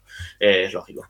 Y entonces, ahora eh, realmente, según, lo que has, según lo que has hecho en la liga los tres primeros años, entras en una, en, una de unas. De, hay cuatro categorías y entras, entras en una de ellas y optas más, a más o menos dinero. Está el, está el nivel básico de jugadores que eh, ni han llegado a, un, a, un, a unos snaps mínimos, a un porcentaje de snaps mínimos en estos tres años, ni, ni han sido Pro Bowlers, ni, ni, ni All Pros, ni nada. Eh, luego, eh, por haber, por haber llegado a una cantidad mínima de. a un porcentaje mínimo de los snaps en dos de las tres temporadas o en las tres temporadas, subes a. sube, sube más, el, sube más el dinero. Por haber sido Pro Bowler una vez, sube más. Y por haber sido, por haber sido más de una vez Pro Bowler, todavía sube más. Ese es el caso de Nick Bo eh, En esta última categoría, los demás de un Pro Bowler este año solamente están por los dos picks, el 1 y el 2 del draft, Kyler Murray y Nick Bosa. Entonces, por ello, eh, por ejemplo, Kyler Murray este año, eh, su opción de quinto año son 28 millones y medio, mientras que la de Daniel Jones, que, que está en la segunda categoría, de tiempo jugado, pues está en, en 21,3. Son 7 millones más los que va a cobrar Murray que, que Daniel Jones. Pues mira, 7 millones muy bien ganados sobre el campo. Eh, Rafa, Bueno, ten- y, en otras posiciones más exageradas. Por ejemplo, Nick Bosa, que también está en esa categoría de más de una Pro Bowl, tiene 20,1, que ya es dinero para un Sí. parrasher. Y mientras que, por ejemplo, Clelin Ferrell, que no se la van a dar, pero Clelin Ferrell, que fue el 4 del draft, eh, misma posición, por, por, por no haber llegado ni al porcentaje mínimo de, de snaps, está en 10,2. que No me acuerdo del- de que Ferrell fuese número 4 del draft. Sí, fue, fue una de las bombas. eh. Bueno, una gru, una gru de nada. ¿no? Eh, Rafa, algunas dudas también eh, para ti. Eh, José Castellón nos dice, me gustaría saber eh, qué es el eh, porcentaje de PG que determina los puestos en la clasificación. Y en caso de empate en todo, porque Dallas, por ejemplo, está por delante de los Rams en el seed. Explicadme cómo va esto. Gracias. No sé si tú o Nacho. el- el- Bueno, que ya, lo comentamos la semana pasada. En, en la, el primer, los primeros criterios son de desempate, son partidos para equipos de la, pro- de la misma división. O sea, los primeros criterios de empate es partido entre los equipos empatados. Los Rams y los Cowboys me parece que no han jugado, no lo sé, No, no, no. esta temporada. Entonces se va al siguiente criterio, como no son de la misma división, es victorias en la conferencia. Los Cowboys tienen un récord impresionante en la, en la NFC de 10 victorias y 2 derrotas. Los Rams 8 y 4, por lo tanto, los Cowboys le ganan el desempate a los Rams. Eh, bueno, pues perfectamente explicado. Eh, Raulito nos dice, hola, en las camisetas de los capitanes hay una C que los identifica, pero ¿qué significan las estrellas que hay debajo? Eh, esto yo creo que lo hemos hablado alguna vez, Rafa, y creo que depende un poco de cada Los franquicia, años. ¿no? Los años. Sí, pero ¿es, ¿es universal que son los años o es cada franquicia Sí. pone lo que quiere? O sea, en principio es una estrella por cada año que ha sido capitán. Vale. Y creo que a partir de los cuatro es- la C es dorada o algo así. Pero en principio es eso. ¿Sí, Una Rafa? estrella por cada año que ha sido capitán. Yo eh, paso, utilizo el comodín de la llamada y llamo a Nacho Cervera Vale, para pues responder. nos quedamos con eso de, de Rafa. Eh, y la última pregunta ante- antes de irnos con el tema de la semana, donde hay varias preguntas sobre entrenadores, nos dice César, César Caso, perdón. Eh, escuchando a Rafa hablar del récord de sacks de TJ Watt de 22 y medio, que hay que hablar también de eso, eh, no me queda claro cómo se hace el medio. ¿Es porque el sack lo realizan dos jugadores al mismo tiempo? Tal cual. O sea, Rafa, Más o menos, o sea, cuando en, los placajes, no, estamos hablando de las estadísticas oficiales, no, de, las, de las estadísticas de los entrenadores. Cuando hay un placaje, al jugador que hace el primer contacto se le da el placaje. Y si llega otro a ayudarlo, al primero que llega, solo se le puede dar a uno, se le da una asistencia. Si esto ocurre en un sack, pues se da medio sack a cada jugador que participa en dicho sack. Eh, hay veces que los entrenadores dan asistencias en sus estadísticas propias de placaje a siete jugadores, que hay veces, claro, placan entre siete, pero en las estadísticas oficiales solo se puede dar a dos jugadores, uno placaje, el otro asistencia.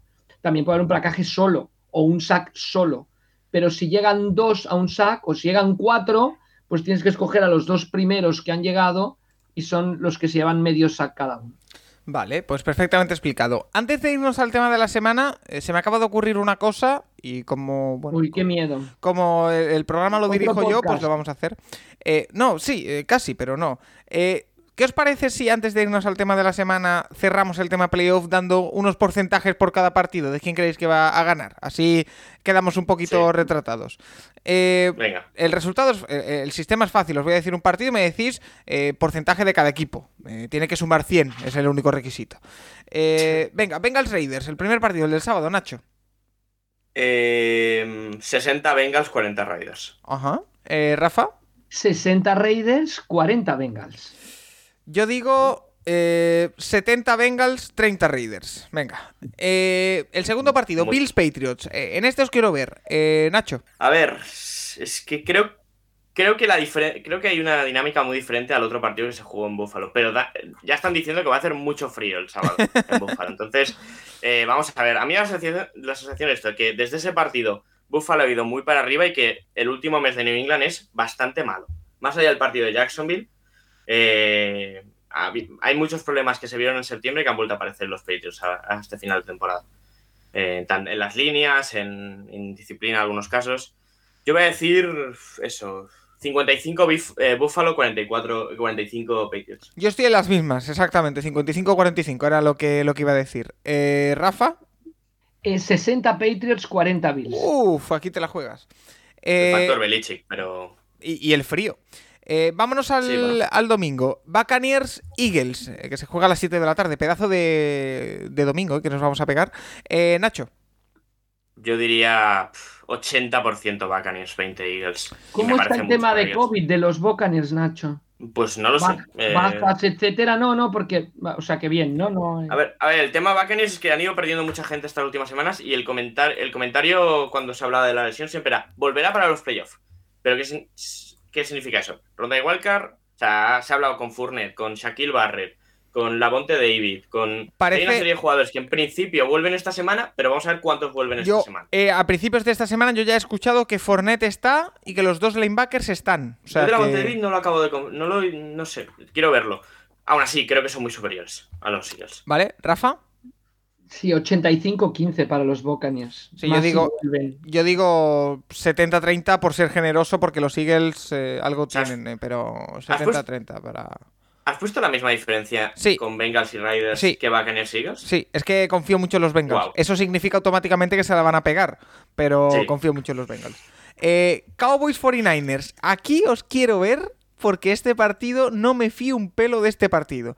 Eh, Nacho. Eh, creo que es el único visitante que va a ganar. Cow- Cowboys 45, San Francisco Uf. 55. Rafa. Es que, es que encaja muy mal. Cowboys 60, San Francisco 40. Yo voy a decir 55-45 para 49 Ay, para Cowboys, perdón. No, no, no. quiero que muera de tristeza mi amigo Juan Luis Villabriga en la ronda de Wildcards. Que no, que no. que A mí, es, que a mí es que me parece que las, las fortalezas de San Francisco encajan muy bien con los Cowboys. Eh, pues eh, si Nacho lo dice será por algo, porque Nacho es el que suele acertar estas cosas. Chiefs Steelers, venga, el partido el Sunday Night. Nacho. A mí, a mí es que me, no sé, yo me parece muy complicado que Steelers y Eagles sean capaces de llevar el partido al último cuarto. ¿eh? Eh, no sé, ¿qué he dicho antes? 80-20, pues voy a decir lo mismo. Chiefs 80, 20 Steelers. Yo lo siento, pero es un 90-10 para Kansas. Eh, lo, fuerte es que los, los, Steelers se les da muy bien a Roger. Ya sé que son diferentes las, las condiciones, pero, pero bueno, es un estadio mítico para victorias de los Steelers en playoff, pero bueno, yo igual que Nacho, 80-20 para Kansas City. Pero bueno, a ver la defensa de Kansas, porque parecía que había dado un paso adelante importante y las dos últimas semanas de la defensa de Kansas son muy malas. ¿eh? esta semana a, Gordon a Gordon no lo paran en ningún momento. Y eso que estaba jugando Locke era incapaz de. Bueno, y a Locke tampoco, Locke hizo dos de carrera, pero. Y eso que Locke era incapaz de lanzar un pase bien, ¿eh? No sé, vamos a, ver esto. ¿eh? A mí que me perdonen, a mí que me perdonen los aficionados de los Chiefs, pero sería tan grande, tan grande, tan gigante ver ganar a los Steelers en Arrowhead con Big Ben y. Buah, sería una cosa, una, un historión tremendo. Eh, una página más que sumar a la historión que son los Steelers esta temporada. Eh, y el último, el partido del lunes. Eh, este también os quiero ver aquí, porque yo no lo tengo nada claro.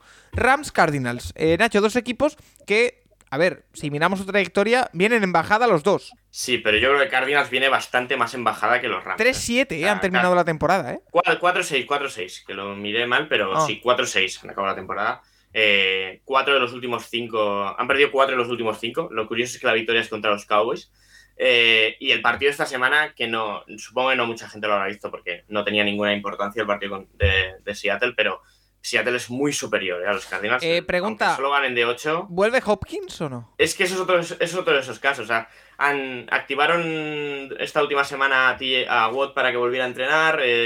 Se ha hablado siempre que Hopkins para los playoffs, pero yo no sé a qué nivel, a qué nivel va a estar cualquiera de los dos si, si juegan la Wildcard. ¿eh? Yo tengo muchas dudas de, eso. Vale, dime tu Yo creo eso, que creo que los Rams son un equipo muy capaz de cosas muy buenas y capaces de cosas muy malas, pero yo es que a los Cardinals los veo acabando la temporada muy mal. O sea, creo que creo que creo que son el segundo peor equipo de la NFC Central. Vale, dime el porcentaje, Nacho, que te estás enrollando, pues, va.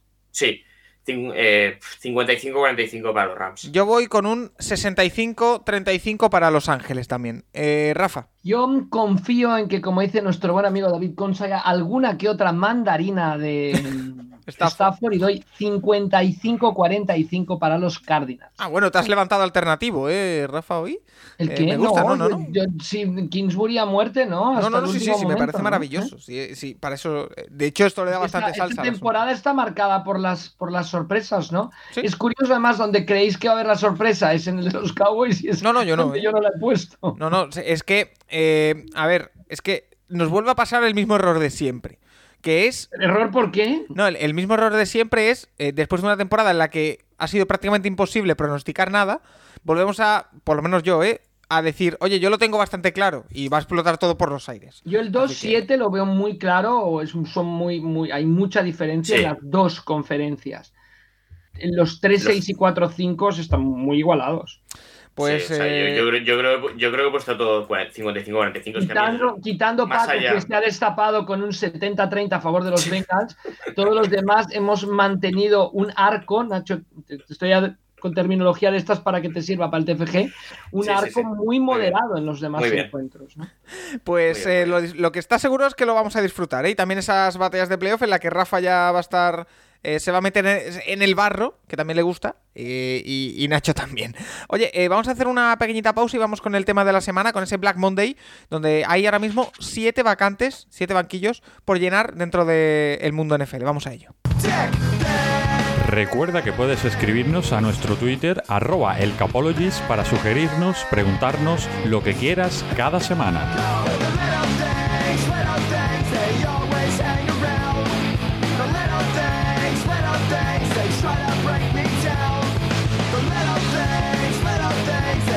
Bueno, eh, el Black Monday, para todo aquel que no esté familiarizado con el tema, es el lunes siguiente al final de la temporada regular, donde no hay Monday Night, no hay partido en la última semana nunca, y es el momento que aprovechan normalmente los equipos para despedir a sus entrenadores. No todos tienen que caer eh, por eh, obligación el Black Monday, eh, no es nada obligatorio, simplemente es el primer día después de terminar la temporada, te vas para tu casa. ¿Qué ha pasado? Que ese Black Monday nos ha dejado cuatro vacantes. Una fue el domingo, es Big Fangio, y el lunes cayeron Mike Zimmer en Minnesota, Nagy en Chicago y Brian Flores, que fue la gran sorpresa, porque yo creo que me atrevería a decir que nadie se lo esperaba, en Miami. El martes ha caído también un poco en resaca del Black Monday Joe Judge, es lo más novedoso. Eh, nos ha pasado eh, media hora justo antes de comenzar la, grabación del podcast, eh, que hemos grabado esta semana un poquito más tarde. Y mira, por dónde nos ha venido bien. Esos cinco huecos se unen a los que ya habían dejado Urban Meyer en Jacksonville y John Gruden en Raiders, aunque a ver si su interino se queda con el puesto, que lo está haciendo bastante bien y los ha metido en playoff. vamos con lo más reciente. Joe Judge ha sido un caso raro y yo lo he denominado, o, para mí, en mi, en mi imaginario, eh, Rafa, un caso de despido por presión social. Es decir... despido por ineptitud. sí, sí, pero, pero que, se me, que, se, me entienda. Por, que se me terrorista del deporte. Es, es, un entrenador al que hace dos semanas se filtra, y ya lo he dicho siempre, esas filtraciones a los insiders NFL nunca son casualidad. Eh, que van a continuar tanto el general manager David Jettelman como los insiders en este caso como, como el entrenador. Eh, la presión social y del entorno y de los medios de Nueva York ha sido muy fuerte durante estas semanas. pero digo, Paco, cuando haces que es un tercero y nueve, haces un coreback sneak. Sí, pero, pero que me refiero que eh, en teoría sí va a seguir y Jettelman, teóricamente, que lo hablábamos antes de, empezar a grabar, se ha retirado, teóricamente, el general manager y ha caído el entrenador. Eh, yo creo que ha sido por esa presión social. Y ha envejecido muy mal una pregunta que nos hizo ayer lunes Juan Car Sánchez, que nos dice, eh, una pregunta sobre los Giants. ¿Hay alguna franquicia más conservadora que esta? A pesar de las malas temporadas como esta última, no se ve que vayan a hacer grandes cambios de impacto, como general manager o head coach. ¿Qué os parece? ¿Han sido siempre así? Pues mira, Juancar, no sé si para tu alegría eh, van a cambiar las dos cosas, incluso el quarterback, que es lo que viene después. Eh, Rafa, esto de Joe Judge, ¿qué te parece? Bueno, que es el merecidísimo, merecidísimo. O sea, no. Mira, mira el año pasado en la división, al final acabó ganando Washington, estaba todo muy igualado. Eh, y mira, este año, Washington al final no ha podido, pero los Cowboys han despertado, los Eagles se han colado. O sea, es que los, los Giants, estando en una división de las más flojas de la NFL, es que son incapaces de, han sido incapaces de nada dos temporadas consecutivas. Y más que nada es lo que digo yo, es que no, no veo ninguna mejoría de la campaña pasada a esta. Con lo cual, no, no hay un proyecto ahí de fútbol americano. Y, claro, si no hay un proyecto, pues tienes que cambiar las piezas que se dedican a trazar el proyecto. Y es lo que han hecho finalmente. Yo creo que, que sabe muy mal, ¿no? Que poníais bien, no, pero bueno, bien porque... No, bien, bien porque básicamente, ¿eh? básicamente para que lo entienda... Nos alegremos de que nadie pierda el trabajo, pero, pero yo creo que es, que es muy merecido y que este hombre simplemente cuando lo contrataron no, estaba no está capacitado para ser un head coach en la NFL, quizá dentro de dos, tres años, yendo a otro sitio otra vez a, a trabajar en otras cosas, lo consiga, pero, pero en estos momentos es igual, repito, que Rule en Carolina, son gente que no está capacitada para ser head coach de una franquicia del NFL, que es un trabajo muy complicado, sin lugar a dudas. Esa intrahistoria hay que contarla. Y es que normalmente grabamos nuestra parte o el lunes por la noche o el martes por la mañana. Esta semana, por tema de incompatibilidad de horarios, la estamos grabando el martes por la noche. Eh, o sea que lo hemos tenido que retrasar con respecto a lo que es habitual. Y lo que decimos, media hora antes de grabar ha salido lo de Joe Judge. Por lo tanto, digamos que lo hemos celebrado, o por lo menos yo un poquito, porque lo podemos hablar en el podcast si no nos lo hubiéramos comido. Eh, bueno, estaríamos criticando a los Giants por no echar a Joe Judge, eh, Nacho, ese retirada o retirada forzosa de Jettelman, esta caída de Joe Judge después de haber sido ratificado, después, en teoría, en esa cadena eh, de mando, entre comillas, el siguiente que tendría que, ser relevado de su puesto cuando también había sido ratificado es eh, Daniel Jones. Eh, ¿Cuál es el futuro de Giants y qué te ha parecido este cambio de parecer de los propietarios? el tema Jetterman ya se sabía que se iba a retirar. lo que se confirmó era que, o lo que se dijo era que Joe Judge y, Daniel Jones. y, Daniel Jones iban a volver. Sí, pero si cae Joe Judge, a lo mejor cae también Daniel Jones. probablemente. al final es lo que siempre decimos. Eh, va a llegar un head coach, va a llegar un general manager que no han escogido a Daniel Jones y no tiene por qué gustarles Daniel Jones. Eh, lo siento mucho. A mí es que Daniel Jones realmente no sé qué jugador es después de tres años. Y un jugador que no sabe lo que es después de tres años no es nada posible. Los Giants, que para todo aquel que no lo sepa, tienen el 5 del próximo draft. O sea que, les puede caer un buen quarterback. Bueno, un buen quarterback dentro de lo que es la. Y el 7. Dentro de lo que es la camada, que no es la mejor, pero bueno, de, de, esa camada te puede caer. No sé si Pickett, pero un corral te puede caer ahí.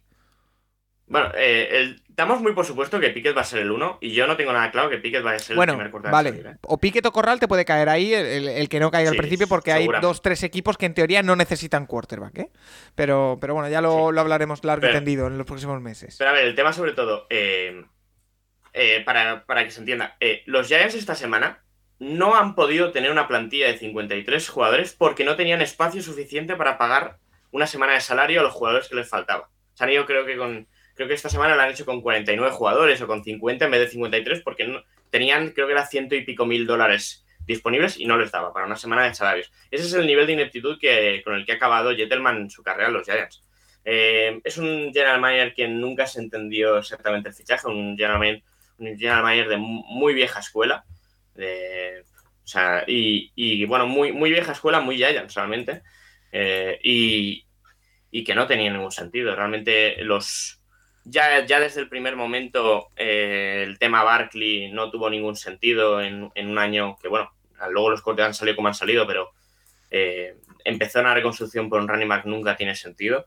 Y, realmente es que es eso, lo coge un equipo en el 2 del draft, nunca han llegado a salir del top 11 del draft y, deja un equipo eso que solo, solo Jacksonville y Detroit han ganado menos partidos que ellos, han ganado los mismos partidos que los Texans o que los Jets. Y, bueno, eh, es que es muy. Es, es argumentable que los Giants son el peor equipo de los últimos dos meses. Es que desde el bye, eh, que lo tuvieron la semana 10, la semana del 14 de, noviembre, han ganado un partido a los Eagles en el que anotan 13 puntos, pero es que el resto son derrota con los Buccaneers de 20, derrota con Miami de 11, derrota con los Chargers de 16, con los Cowboys de 15, con los Eagles de 24, con los Chicago Bears de 26 y esta última semana con, los, con, Washington de 15. O sea, desde el Bayern perdido todos los partidos por al menos 11 puntos y solo le han ganado a los Eagles en un partido que fue pues, uno de los peores partidos de la temporada jugado en general por los dos equipos. Es que, eh, no sé, te pones a mirar a otros equipos y sí que puedes argumentar que Jacksonville ha estado a ese nivel, pero un poco más. ¿eh? Pues, eh, Rafa, ha caído Joe Judge aparte ir de esos nombres. Joe Judge se podía esperar que cayese si no hubiese habido esa rectificación hace un par de semanas, pero bueno, ha caído. Eh, los otros nombres que han caído eran todos esperados, menos por el que os hemos preguntado a todos los oyentes, que es Brian Flores. Eh, un entrenador que el dato que daba Nacho me parecía espeluznante, que es que en las dos últimas temporadas ha conseguido más victorias que, por ejemplo, Bill Belichick. Por poner un ejemplo. 23-24 creo que es su récord como entrenador de Miami. ¿Hasta qué punto te ha sorprendido que cayese Brian Flores en Miami? Como eran dos temporadas positivas, ¿no? Con récord positivo en tres años y creo que los Dolphins llevan una en los últimos diez o algo así, ¿no? Sí, o sea, desde 2008 los Dolphins han tenido tres años con récord positivo, que es el primer año de Gaze, que entra en playoff, que, el primer año de Gaze que entra en playoff, que se lesiona a Tannehill en diciembre y luego pierde la wildcard, y los estos dos últimos años de Flores. En 13 años, ¿eh? Esto. Pues yo, creo que Flores va a tener trabajo en otro equipo ya, ahora mismo. No me extrañaría que lo acabara firmando Chicago. O yo, me parece que va a tener trabajo en otro equipo. Em, el problema de Flores ha sido. Yo creo que se ha metido demasiado en muchas cosas que no se tenía que haber metido. Es decir, yo, yo creo que él, la defensa, muy bien, la defensa de Miami es increíble, es rapidísima, agresiva, yo creo que le ha faltado ahí tener un coordinador de ataque al que él le diera una libertad y que fuera construyendo ese ataque. Paco ya lo había dicho, ¿no? Que el, que el manejo del tema coreback siempre ha sido caótico, por así decirlo. Y se esperaba, y se espera, y parece que ha sido una de las razones. Que también Miami ahora enciende el ventilador y a soltar todo, pero. Claro, eh, eh, yo no. Yo ese es el tema. Y luego también, también, no sé, Nacho, que ahí lo dominarás tú mucho más que yo. ¿Quién se encarga del. O sea, está claro que los Dolphins en el draft, en el aspecto de línea atacante, no eligieron todo lo bien que deberían haber elegido. Y eso mal.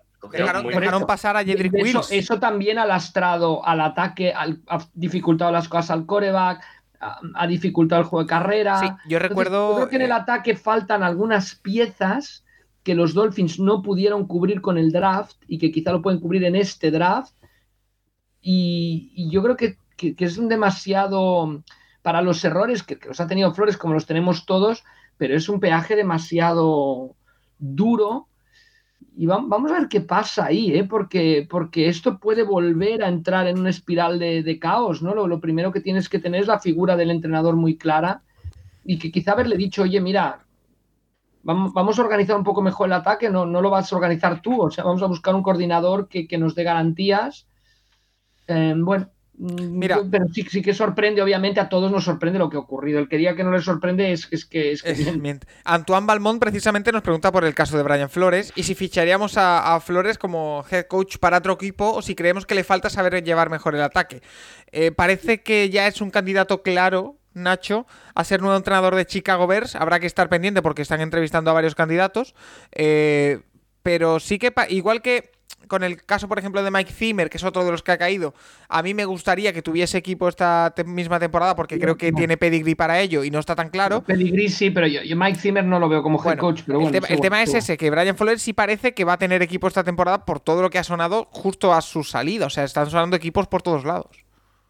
Bueno, es lógico. Eh, y, merece tener, tener otro puesto en, en la liga. Al final, sí es verdad que realmente los puntos que se le pueden criticar a Flores estos años es uno, el, staff, el hecho de eh, en tres años haber tenido cuatro coordinadores ofensivos diferentes, dos coordinadores defensivos, creo que son tres entrenadores de línea. En este sentido, no ha acabado de, conseguirlo nunca. La, situación este año que han tenido con el ataque es muy rara, de dos coordinadores ofensivos a la vez y el, y el entrenador de quarterbacks también, también metido en el play calling y tal. Esto es un, sí que es un tema achacable, eh, pero el tema del draft, o sea, se ha hablado mucho del tema del draft, eh, el que escoge ahí es Chris Greyer, es el general manager, el que ha cometido ciertos errores a la hora de, sobre todo en línea Y que ha salvado su puesto. El año, pasado, ya, ese es el tema. Da la sensación de que eh, Grayer y, Flores no se llevaban especialmente bien y que Stephen Ross ha tenido que escoger a alguno de los dos y que para mí se ha quedado al, al malo de los dos, al que no al que no es un factor diferencial en esa franquicia, pero bueno, eh, ahora han empezado a salir un montón de cosas de que la relación Flores-Túa, pero realmente es que eso es muy contradictorio con lo que salió en, el momento del límite de traspaso. Así que a mí la sensación de que Flores es un entrenador que estos años eh, lo ha hecho bastante bien. A lo mejor, obviamente, no ha sido una gestión de 10, pero lo ha hecho bastante bien y que, merece ser uno, de los 32 entrenadores de la NFL.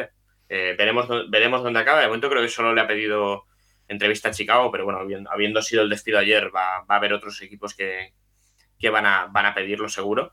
Y, debería estar el año que viene. Es un entrenador que sí, seguro. O sea, creo que de los despedidos va a ser el, va a ser el único que sea head coach el año que viene. Y, lógicamente, es que, eh, no sé, es una, no lo he mirado, pero ¿cuántos entrenadores, eh, cuántos equipos han sido, han acabado dos años seguidos con récord positivo y no han entrado en playoff? Ninguno de los dos años. Que pues tiene que haber pocos. No, ¿eh? no sé, es, increíble. O sea, es que aparte te pones a mirar y Miami el año, el año pasado acaba 10-6. Es que solo hay tres equipos en la FC con mejor récord que, el 10-6 de Miami el año pasado, que son Tennessee, Chica, Tennessee, Kansas City y Buffalo. Porque luego Cincinnati, Raiders y Patriots que tienen 10 victorias, pero son un partido más. O sea, realmente es que, no sé, a mí me sorprende mucho. Y, realmente, bueno, sí que el inicio de temporada era muy malo, pero, pero lo habían conseguido llevar y la dinámica de cara a la offseason no era mala. Ahora a ver qué fichan, porque salió, salió al momento el tema de Jim, de, de Jim Harbaugh, pero porque es de Michigan, porque está en Michigan y Stephen Ross también era de Michigan. Y bueno, siempre ha donado muchísimo dinero, siempre ha estado muy involucrado Stephen Ross en Michigan, pero bueno, ya dijo, ya salió él mismo a decir que no iba a fichar a Harbaugh, así que eh, vamos a ver qué trae Miami, pero a mí me da la sensación de que no van a tener un mejor head coach el año que viene que, este año. Mira, eh, Torpedo Kid nos pregunta, de los entrenadores que han sido despedidos, los más interesantes son Zimmer y Flores. ¿Los veis de head coach en algún sitio? Ya hemos dicho que Flores sí y Zimmer parece que, que no. Si no, ¿dónde creéis que podrían ir como coordinadores? Y Nacho García nos pregunta que si alguno de los head coaches que han sido cesados, creemos que alguno estaría disponible o aceptaría el cargo de coordinador defensivo de Filadelfia. Eh, gracias y un saludo. Eh, Rafa, yo creo que eh, de hecho hay varios de los que han sido cesados, me suenan, me salen Fangio y Zimmer, por ejemplo, que serían unos coordinadores defensivos de mucho nivel para Filadelfia. no sé si te parece un puesto apetecible o no. Hombre, sí, la, la pregunta es qué, qué problema tiene el coordinador actual de Filadelfia. Eso lo sabrá Nacho, nuestro amigo Nacho.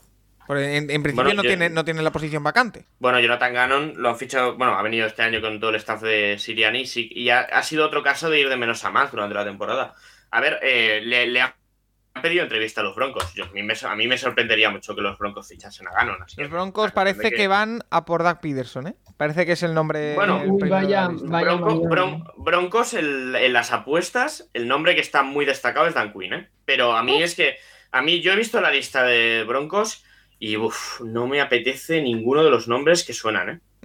Yo, yo lo de Filadelfia, a ver, eh, contestando la pregunta, o sea, si Ganon está bien, no lo toques. Sería mi. mi yo no tocaría a Ganon. Ahora, eh, yo creo que los dos, que son muy veteranos, además, deberían de tener sitio como coordinadores defensivos en cualquier lado. No sé Zimmer si, si prefiera descansar un rato, ¿no? Si estoy un poco Al cansado. pobre hombre se le ve consumido ¿eh? un poquito por la vida, Sí, así que sí, quizá... Zimmer hizo una- un gran papel en Minnesota, llegó, hizo un gran papel en Minnesota, pero el equipo aquel que había llegado a la final de conferencia y que se dice ficho a, a Cousins y ya está, Super Bowl, lo que ha ido teniendo es regresiones constantes cada año, a llegar donde ha llegado y, y también una, una ineptitud o no saber eh, ganar los partidos apretados. Y en NFL, si no ganas los partidos apretados, pues pasas de tener un récord posible de 11-6 a un 7-10. No, el, caso, el caso de Zimmer es el claro eh, Entonces caso... yo, yo no lo veo como head coach. Eh, Yo A creo que le ha faltado un punto como head coach, está clarísimo, como gestor de grupo. Ahora, defensivamente es una de las mentes más privilegiadas que hay en la NFL. Un poco, no sé si le faltó ese coordinador de ataque. Eh, Yo, siempre digo que la, mancuerna perfecta fue aquella de Dan Quinn con Shanahan en Atlanta. Dan Quinn, si va a un sitio, tiene que buscar un gran coordinador de ataque. Em, yo creo que esa mancuerna es muy importante y gente que es tan, tan defensiva en, en su manera de concebir el fútbol americano necesita de ese coordinador de ataque. Oye, ¿se podría, ¿se podría juntar con Matt Nagy, ¿no? En algún sitio. A ver qué, Sí, qué sí. tal. Bueno, no sé, Nagy, Nagy, va- vamos a ver, Nagy, Nagy es, es un, es muy interesante. Nagy probablemente acabe de coordinador de ataque en algún equipo. Por eso. Eh, habrá quizá que no, estar- quizá el primer año pase de posición y de ahí pase a.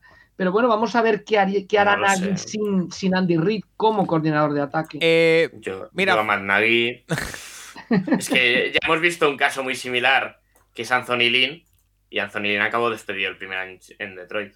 Es que, no sé, a mí eh, la, la co- la combinación Brian Dable con, con cualquiera de estos dos, con Fangio o con, o con Zimmer, sería súper potente en cualquier equipo. O sea, otro a mí, otro de los grandes nombres que está sonando ahora.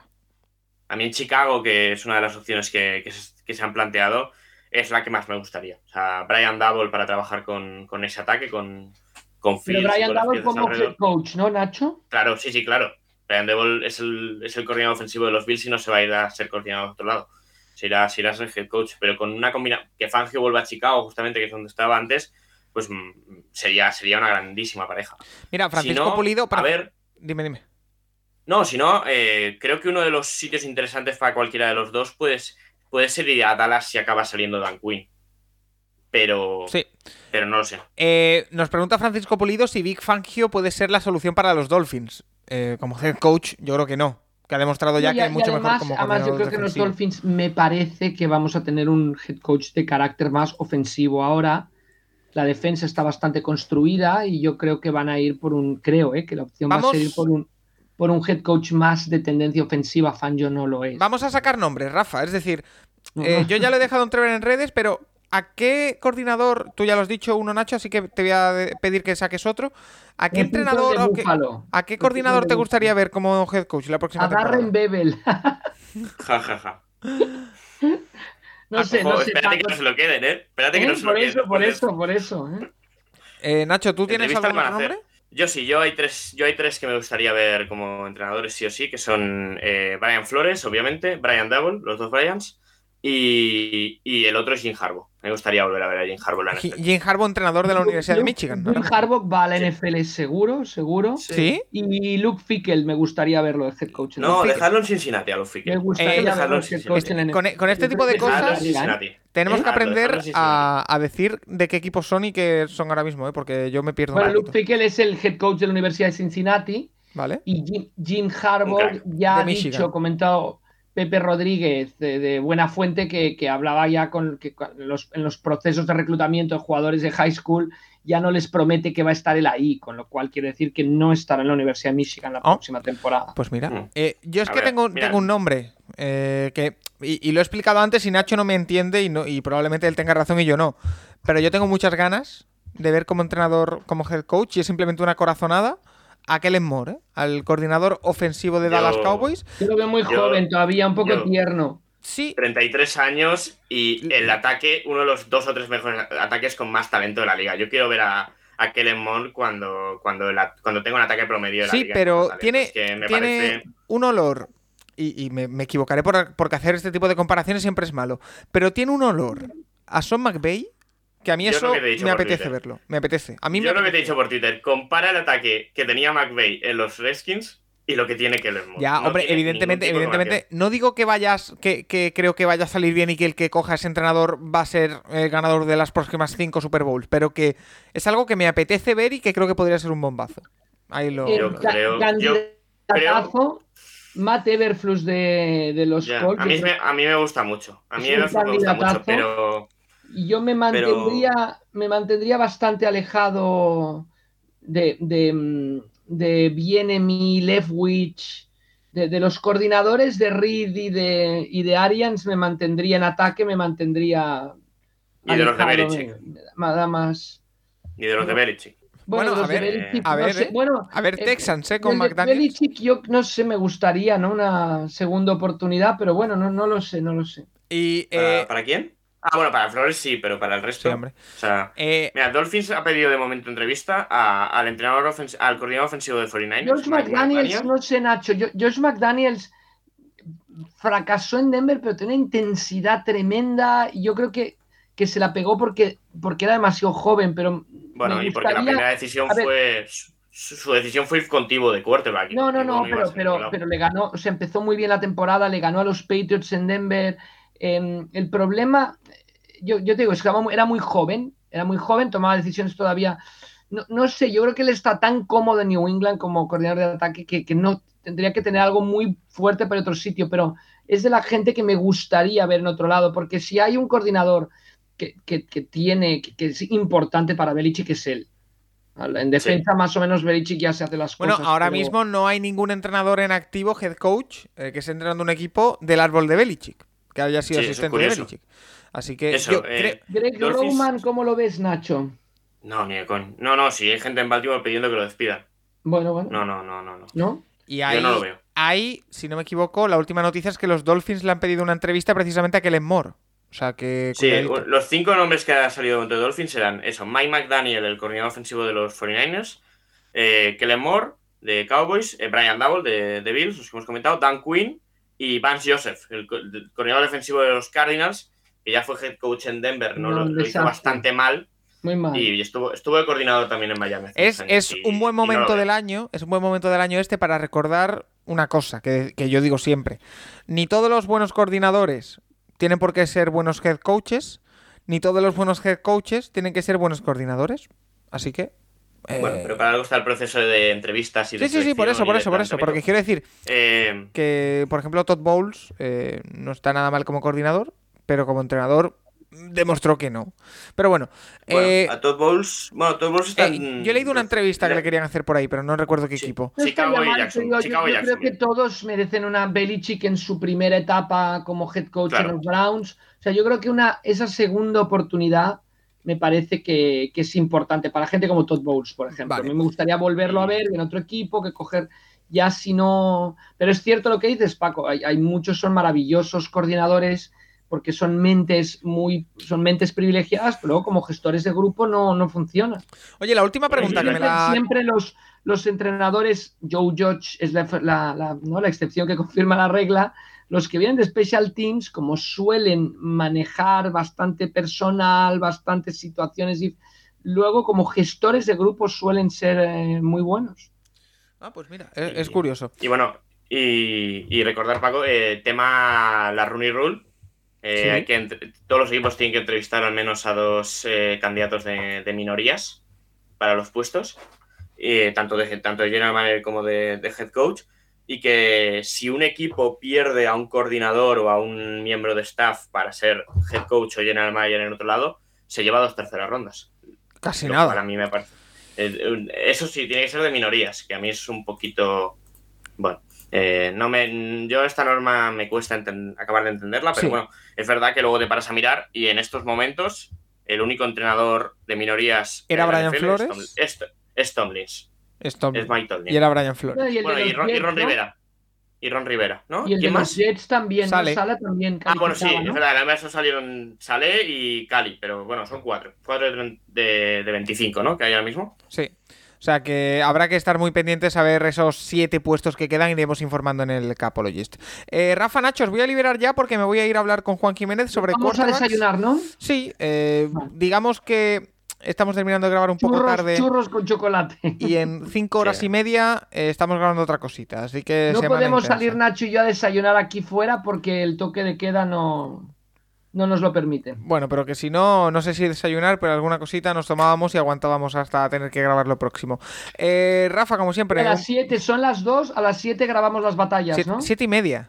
Ah, pero vale, gracias, Déjame- me das media hora más, muy bien. Oye, Rafa, un placer. eh, Nos oímos la semana. Bueno, nos oímos la semana No, que viene, yo no. creo, Na- Nacho, que, que el que funcionaría como head coach sería Paco. Uf, no, Por- no, por- yo soy súper tiene el, caótico. aspecto, tiene el aspecto de tirano que es necesario ¿eh? para llevar un grupo. Soy súper caótico yo, yo no sirvo para nada de esto. Yo que, que me manden. Eh, Paco les Rafa, diría, venga, vamos a hacer un entreno ahora aquí a las 7 de la mañana a los jugadores, venga, va. Bueno, venga, va, venga, va. que nos oímos en unas horas y los oyentes en esta semana con varias batallas, ¿eh? así que no te me pierdas por ahí, Rafa. A ver, a ver si llego a la última batalla. Eh, Nacho, a ti te dejamos trabajar con el TFG. La semana que viene sí tendrás que defender sí o sí algún equipo, ya te aviso. Pero en esta, si puedes bien, si no, intentaremos la forma de que estés en alguna batalla. Pero bueno, eh, suerte con eso y que te seguimos escuchando. Vale, perfecto. Pues ahí queda. Nosotros nos vamos a hablar con Juan Jiménez a la sección de The QB Net sobre quarterbacks y ofensiva. Hey, let's go now. Let's go now, man. Hey, put a drive together. Go get seven now. Let's go. Right two, green right off, nasty. Hound two, wide fluty, edge spacing, back right. Hold on. We're good. We're good. We're good. Hey, Mike, Mike, hey, Mike 20, 36, Tom 57, 43. Monday, Monday, Monday, Monday. Blue lady, blue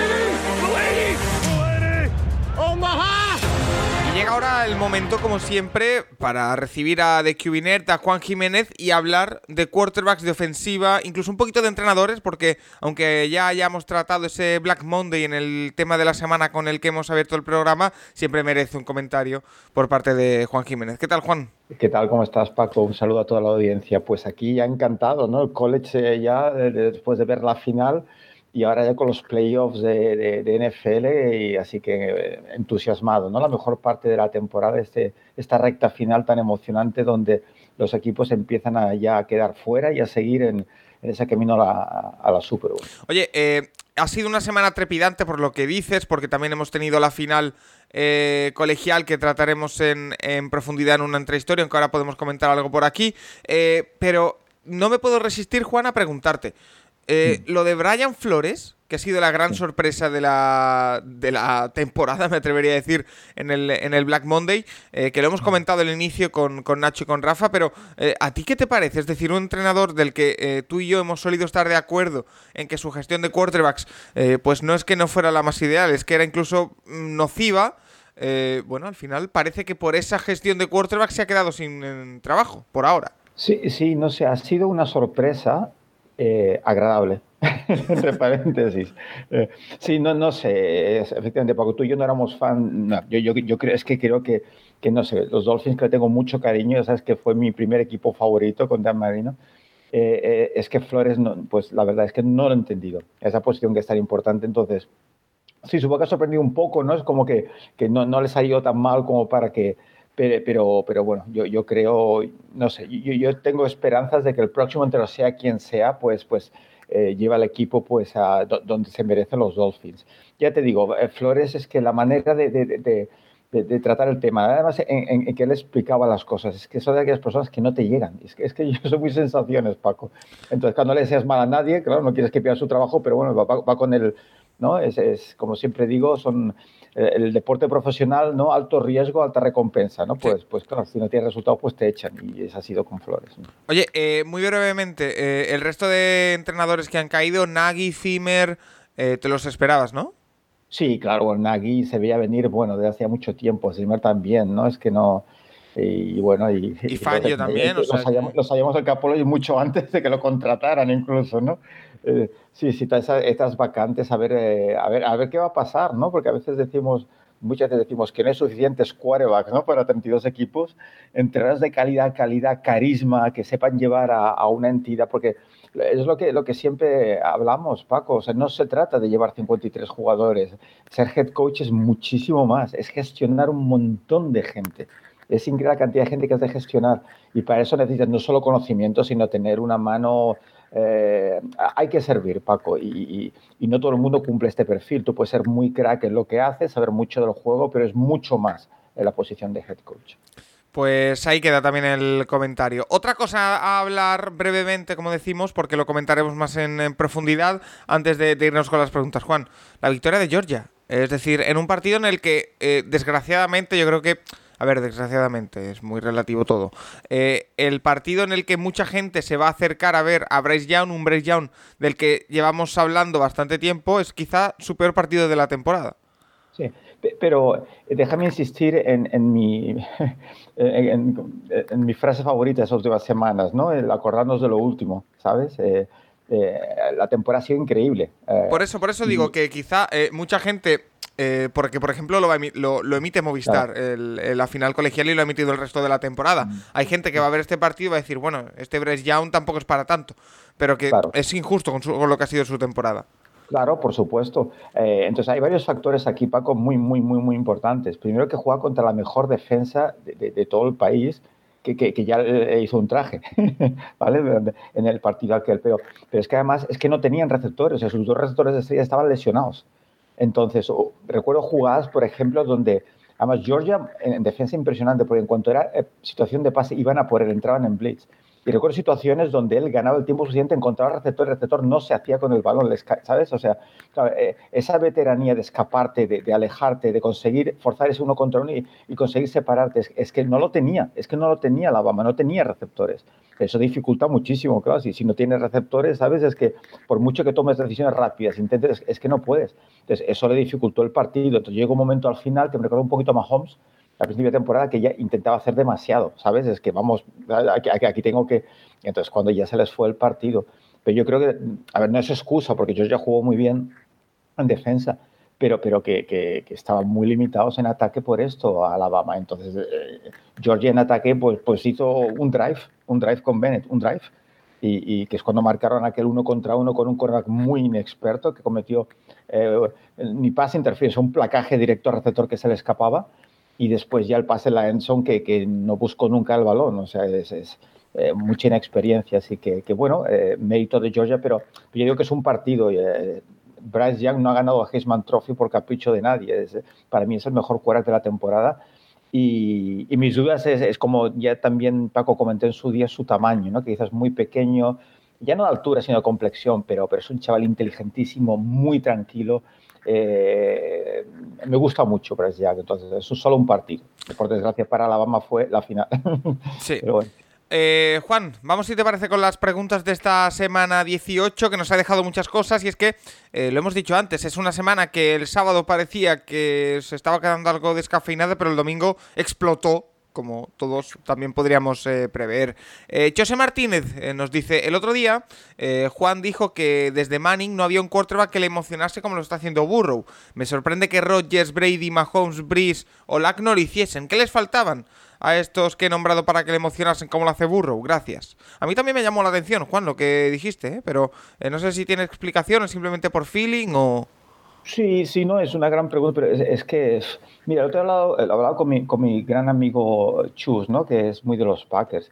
Y objetivamente, Paco, si yo tenga, ¿quién es el mejor quarterback que he visto en mi vida? Yo, ¿vale? Con mis ojos, ¿no? Porque recuérdame mi odio por los rankings, ¿no? Todo esto es muy subjetivo, ¿sabes? Eh, No digo que sea el mejor, digo yo, el mejor que he visto en mi vida, yo creo que es Rodgers. O sea, es impresionante lo de Rodgers, o sea, es impresionante. Esa manera de todo lo que consigue sin prácticamente cometer errores, eso es inhumano. O sea, porque la posición de quarterback es tan compleja y proteger el balón, tú sabes que es lo más importante. De hecho, Sí. hay muchos quarterbacks que son buenos, pero eh, acaban hundiendo al equipo pues porque cometen la intercepción, el fumble, etcétera, etcétera. Entonces, Rogers es, es que es increíble. O sea, en cuanto a talento puro es Rogers, pero bueno, pues supongo que nos pasa a todos, Paco, que tú conectas con una serie de jugadores, Sí. pues mm, más o menos por su estilo de jugar, incluso por su personalidad. Y lo que me pasó un poco con Burro es un poco lo de Manning, que los descubrí en college cuando nadie los conocía. Entonces, pues como, como, ¿sabes? Coges cariño, les sigues y crees en ellos y bueno, pues mira, al final se confirma y un poco, pues quizás hasta un poco de, de- de- orgullo tonto, ¿no? De decir, bueno, pues, pues me gustó, creí en él y mira, pues parece que lo ha acertado, ¿no? Pero Brady, por favor, Brady, todo el respeto del mundo. Pero bueno, para mí, por ejemplo, el carácter de Manning no es el de Brady. Entonces yo con Manning simpatizo, me podía estar ahora en una comida y disfrutar muchísimo. Con Brady quizás no tanto, que quizás sí, ¿eh? pero que, mira, es un Bueno, tema de... son- son- es lo que he dicho, son afinidades. Y, Claro, y- claro, y nos, y nos pasa con todo, con deportistas, con actores seguramente, ¿no? La gente que le gusta la política o la política, a mí no, pero bueno, que, que- que no es nada contra toda esta gente. Hay quarterbacks, por ejemplo, Breeze me parece una persona extraordinaria, Sí. extraordinaria. Pero, pero bueno, es- no es el estilo de quarterback que a mí, pero, admiración total, siempre lo he dicho, un quarterback que, no es demasiado alto, que, que haya jugado como ha jugado de tantos años detrás de la línea, encontrando, es increíble, o sea, admiración total, pero conectas con una serie de jugadores más que otros. Y, y para mí Burro ahora es mi new Manning, ¿no? El nuevo Manning que, que espero que, que dure muchos años. Ahora, ahora hablaremos también de, de Bengals. Eh, Alfonso Jiménez nos preguntaba por la final de, de college, que lo hemos hablado, también por un poquito lo de lo de Bryce Young. Eh, Putupum nos dice, ¿puedes hacer un top 5 de los quarterbacks que más te han sorprendido para bien y qué otros para mal? Yo como sé que los tops y esto no te motivan mucho, si me dices 3 y 3 sin orden, me vale también, ¿eh, Juan?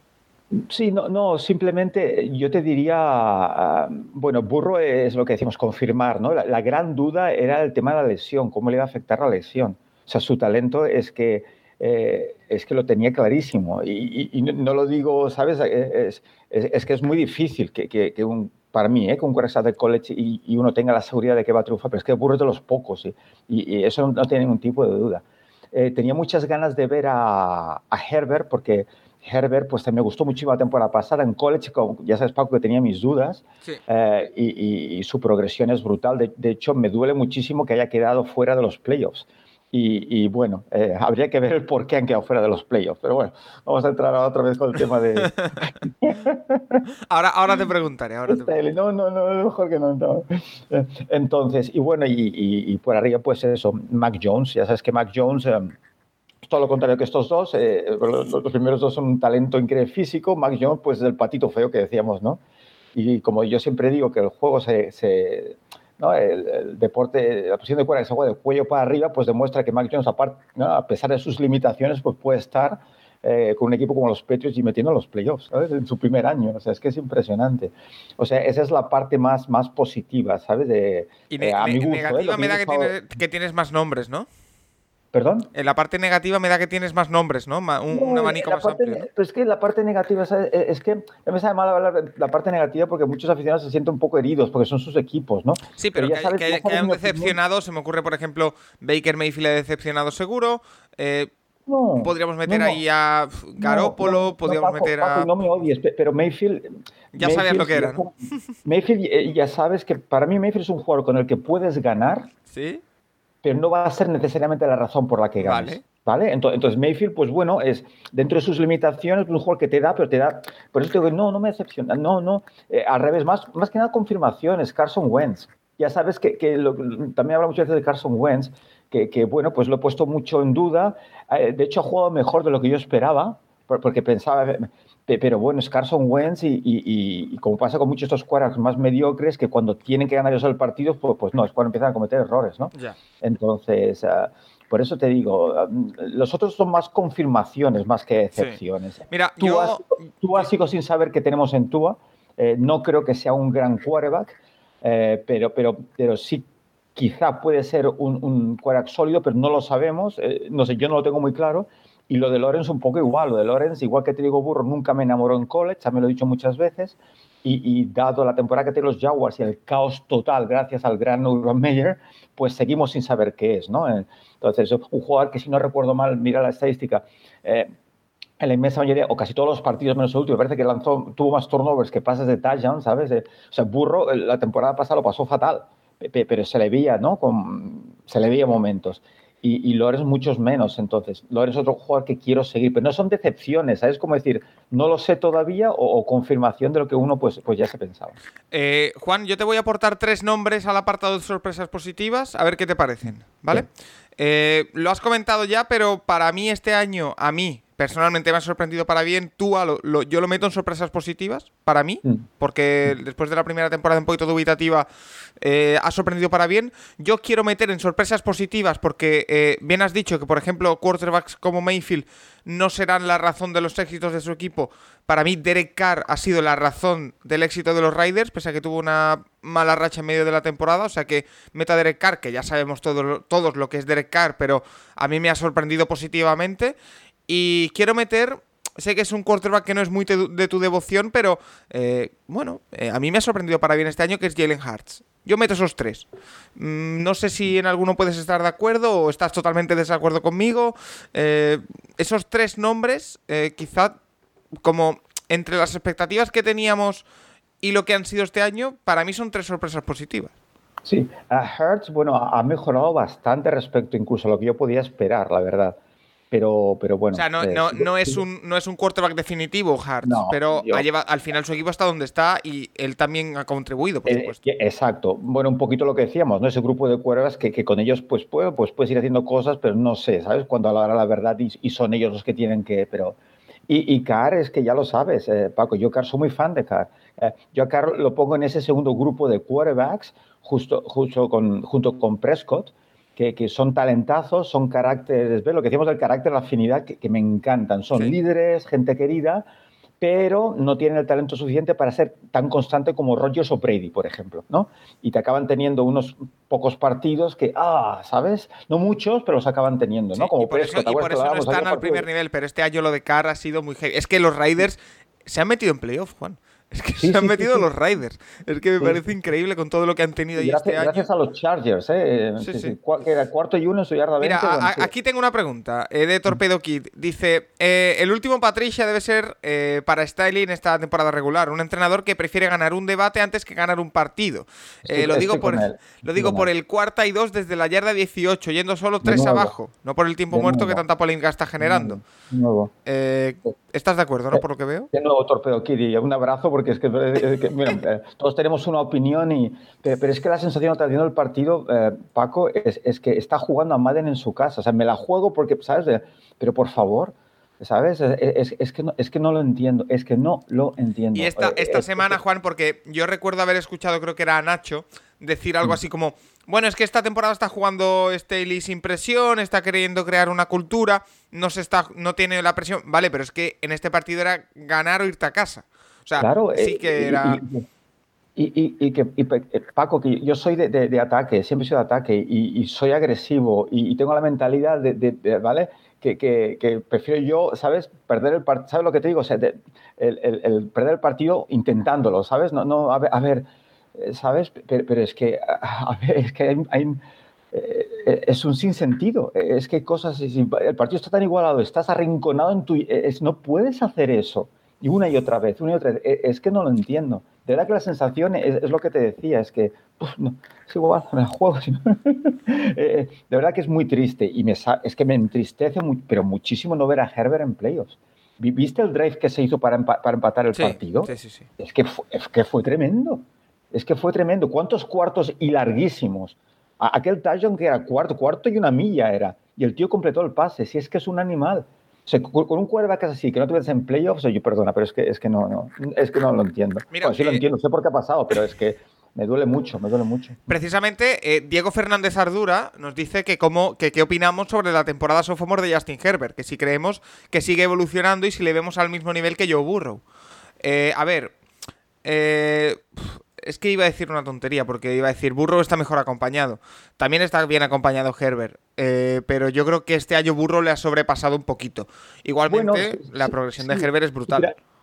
Sí, Paco, totalmente de acuerdo. Pero aquí volvemos a lo de a los rankings, ¿no? Uno encima. Los dos son grandes quarterbacks. Yo burro es burro, pero, pero Herbert ya lo sabes, me he enamorado también de él porque he visto, ¿no? Es, es increíblemente inteligente, talento físico brutal, corre también, tiene gran movilidad. Y, y, lo de siempre, el aspecto mental del juego, la sensación a veces cuando ves quarterbacks que dices, uff, tiene que remontar, no lo va a hacer Claro, yo no sé, no sabía todavía bien de Harvard, porque no lo hemos visto todavía demasiado, ¿verdad? Su segunda temporada. Y este partido, o sea, ya está definitivo. O sea, e-, eres mío, ¿sabes lo que eh, O soy tuyo, como quieres decir, ¿no? Increíble, increíble. Porque es que esos cuartos downs continuos, o sea, la presión aquella de, de tengo y, y, frío y completando, y completando, y completando, es que o mucho me equivoco o va a ser de los grandes, grandes, ¿sabes? En las próximas temporadas vamos a tener a Burro y vamos a tener a, a a Herbert junto a Mahomes y compañía. O sea, es, que, eh, son dos quarterbacks, Juan, que para estar en su año sophomore eh, aspiran, creo, al año que viene a... A ver, esto es que es muy subjetivo, pero estar en top 5 de quarterbacks de la NFL. Eh, en los rankings, en, en, las predicciones. Son dos top 5 y es algo brutal. Si vemos las estadísticas, porque mientras tú hablabas he mirado, he buscado las estadísticas de los dos este año, son muy parecidas. Eh, Burro ha jugado un partido menos, ha jugado 16 porque no jugó contra Cleveland en la semana 17, en eh, la semana 18, perdón, y Herbert sí ha jugado los 17. 5.014 yardas para Herbert, 38 touchdowns, eh, mientras que Burro ha hecho 4.600 yardas, 34 touchdowns. Sí, que es cierto que Burro ha completado el 70%, Herbert el 65%. Pero eh, son estadísticas muy parecidas de dos eh, quarterbacks super clase ahora mismo, que eso sí, Burro nos lo podíamos esperar, de Herbert no tanto, ¿eh? porque recuerdo que había mucho escepticismo con respecto a Herbert y también hay que valorar, entiendo, el trabajo que se está haciendo de, en los Chargers con él. ¿Con esto qué quiero decir? que lo de mm. Staley sí, el, play calling es, es mucho más que discutible, pero que también hay que valorar un poco lo que se está haciendo con Herbert, porque lo que hablamos siempre del famoso entorno, ¿no? Eh, que han sabido rodear bastante bien a Herbert, no solo dentro del campo, sino también instruirle bien hasta llevarle hasta ahí. Sí, pero Staley es un entrenador de defensa, o sea, yo no, veo a Staley como, ¿sabes?, responsable precisamente del éxito de... No, no, bueno, cuando, cuando digo Staley en este caso me refiero al staff técnico de los. No, claro, ¿eh? por supuesto, claro, claro pero que, que sí, sí, bueno, yo, tema de números no soy muy fan de mirar números, no, no me obsesionan las estadísticas, pero sí, claro, después de una temporada tú puedes hacer una idea. Pero en definitiva para mí son las sensaciones siempre, Paco. Y yo sí creía en Herbert, por eso lo he seguido esa temporada, por eso me gustó mucho y por eso, si no, no lo seguiría. Entonces, eh, son los tres cuadros que he estado siguiendo por esto, porque lo, lo que vi que pensaba que era, que era bueno, pues, pues quarterbacks que, que, son muy especiales, muy especiales, porque si siempre digo que la posición de quarterback se juega con la cabeza, además, claro, tener la habilidad física para hacer ciertas jugadas, y, y los dos lo tienen, Herbert y Burro, y, y, la verdad es que es una gozada, o sea, cada domingo es ver a qué hora juegan los dos para ver a quién veo y cómo me lo combino, ¿no? Impresionante. Oye, eh, hablando de jugadas, hemos hablado de ese cuarta y dos de los Chargers. Hay otra jugada que ha capitalizado todos los comentarios esta semana, eh, que es en el último partido de los New York Giants, en el que no se jugaban absolutamente nada, donde en su campo, en un tercera y nueve, eh, hacen un sneak. O lo que viene siendo que el quarterback se mete justo debajo de la línea ofensiva para intentar ganar un par de yardas. Eh, por eso nos pregunta Codaneta y nos dice que qué justificación tiene. Eh, están justo eh, se refiere a que están junto a su yarda 5 y que están en un tercera y 9, que no es un tercera y 1. Eh, Juan, ¿qué explicación tiene esa jugada? Pues no mucho, la verdad no mucho, porque se entiende un quarterback que es si estás en tu yarda 1, por ejemplo, ¿no? Saliendo y necesitas algo de espacio para el punt, pues lo puedo entender. ¿Pero en qué yarda estaban, dices Paco? En la 5. Sí, no sé, pues veces unas 12 yardas, 13 me parece, ¿no? Para hacer un pan en condiciones. Sí, la verdad es que lo, lo suyo sería una carrera eh, el running back para... Pero perdóname, Juan, eh, hacer un sneak en un tercera y nueve es que confías cero en tu quarterback, que en este caso era no, no, Jake Fromm, ¿eh? O sea, es, es, que no lo he visto. ¿Cómo estaba el resultado? Eh, no recuerdo, pero era no, no era tarde en el partido, ¿eh? era segundo cuarto así. O sea que no, no, no estaba. No, tiene, no tiene mucho sentido. Sí puede ser lo que digo, sí puede ser uh, conservador y, y, correr, porque hay un pick es mortal, ¿sabes? De ser paciente, hago punch. Pero claro, acuérdate que Sting no tiene mucho sentido. No, no, la verdad es que me, lo vi ayer, en, no he visto el partido ni he visto el, el resumen, ¿eh? porque además ayer estuve con, hablamos fuera del micrófono, ¿no? un día tremendo trabajo y. Sí fui a muy pronto y me levanté a ver el college football al final y estuve mirando cosas así, pero, pero no, no he tenido tiempo de verlo. Pero, pero sí, sí, la verdad es que sorprende, no me, no me extraña que, haya salido el comentario porque sí, sí que suena raro. Oye, eh, tratamos otro, otro tema del que hay que cerrar la página porque ya hemos medio nombrado en esta sección, pero eh, el comentario de Asturias Cols bien merece volver a tratar. Lo que es, maestro, dice Asturias Cols, tenía razón con Wentz y yo no lo quería ver. Qué desastre de partido. Siempre me acuerdo de lo que dices de un quarterback, lo primero que tiene que hacer es proteger el balón. Eh, Juan, qué decepción con Carson Wentz. Es decir, eh, hasta mitad de temporada, yo creo que jugó incluso bien, podríamos decir, y, lo hablamos aquí. Pero no sé por qué, o no te sé explicar por qué, se ha caído de una manera eh, impresionante. Pero es que, mira, el otro día Nacho lo comentaba, contamos con Nacho también, ¿no? En privado, eh, también, sí, ha tenido una buena temporada, pero, protegido muy mucho por ese increíble running back que tienen. Entonces, ya, ya, pero, pero, es que a, a Taylor lo empiezan a utilizar mucho más a mitad de temporada. Antes no estaba jugando mal. No sé, no, no me, cuesta mucho entenderlo, ¿eh? No, no, no, no, pero que, pero que son quarterbacks, es que se ve, se ve enseguida, Paco. Son quarterbacks que es que se nota, se ve por sensaciones, ¿sabes? De, que cuando va a llegar el momento de la verdad, e, es, que les falta. Y, ya no te, y no es calidad física, es calidad mental. Es que el aspecto mental del juego, o sea, esa frialdad, es tomar decisiones, e, es, es un poco como, eh, bueno, como, como los Rams ¿sabes? Eh, eh, es mi opinión, ¿no? ¿no? Cuando hablamos de los Rams y tal, tiene el mismo problema en mi opinión, ¿no? Es, es, Stafford es un talentazo, es un talentazo, pero mentalmente lo veo débil, entonces entra, como este último partido, entra en, un periodo donde es que no le sale nada, nada, y, comete errores y pases absurdos, entonces, claro, si no pasa por esos periodos, pues te puede ganar el partido, pero si no, pues es que te lo pierden ellos solos. Entonces, el Carson Wentz está muy por debajo, obviamente, creo yo, ¿eh? de, de, de, Stafford. Y, bueno, cuando se vio que tenía que llevar el partido ¿no? el adelante y ganar, pues, pues claro, quedó muy cortito y, y es que se le veía, es que se le veía como, como forzaba el balón y como... Pero bueno, eh, y, también, y me sabe mal porque los Colts, ya sabes, los Colts también otro equipo que me quiero mucho, Manning estuvo allí y, me encantaría que, que, que pero pero ya, lo dije en su momento y yo, yo no creo que Wentz sea, pero bueno. Eh. No, no, mira, mira, justo esa es la pregunta, porque aquí que NFL Cuba nos dice futuro inmediato de Wentz y los Colts. Es que yo he estado escuchando eh, comentarios en medios de comunicación de analistas que incluso hablan de que podría ser cortado Carson Wentz. Eh, creo que por contrato, como los Eagles ya se comieron todo el signing bonus, no sería muy costoso para, para, los Colts. Tendría que mirarlo, ¿eh? Esto, para el que mm. hace mejor estas cosas es Nacho, pero ¿Tú ves posible esto, Juan? O sea, ¿tú confiarías en Wentz otro año o prefieres pasar o traer un rookie que, y que se quede un año por detrás de Wentz o qué hacemos? ¿Qué me das por Wentz? Nada, lo cortarías. Lo cortarías. ¿a, quién, hay? Claro. ¿Quién hay? Yo, seguiría con Wentz. pero porque es lo que tengo, ¿sabes? Es que no... ¿no? E, es, es un poco ¿no? el, gran Paco Virués, ¿no? Cuando se le planteaba, ¿no? Garópolo en lugar de, de Mayfield, ¿no? A, ver, ¿no? Eh, y, tenía, tenía toda la razón del mundo, ¿no? A ver, ¿qué, me aporta este hombre que no me dé, ¿no? si quieres cambiar, algo para mejorar, si no, pues, pues entonces, eh, claro, es un carácter decentito, o sea, no, no es que sea, pero, pero casi es que no hay nada más. Y este año en el draft, Paco, sabes que, no hay nada, es, que no hay prácticamente nada, salvo sorpresas. Tú, eh, Juan, es que tengo desde hace unos meses la impresión, y, y te vas a reír, de que siempre que se dice esto de, además lo decís todos los expertos, ¿eh? que no eres solo tú, no es que no hay nada en el draft, es que no hay nada, es que no hay nada, va a salir un quarterback bombazo que flipas. tengo, tengo esa sensación. ¿eh?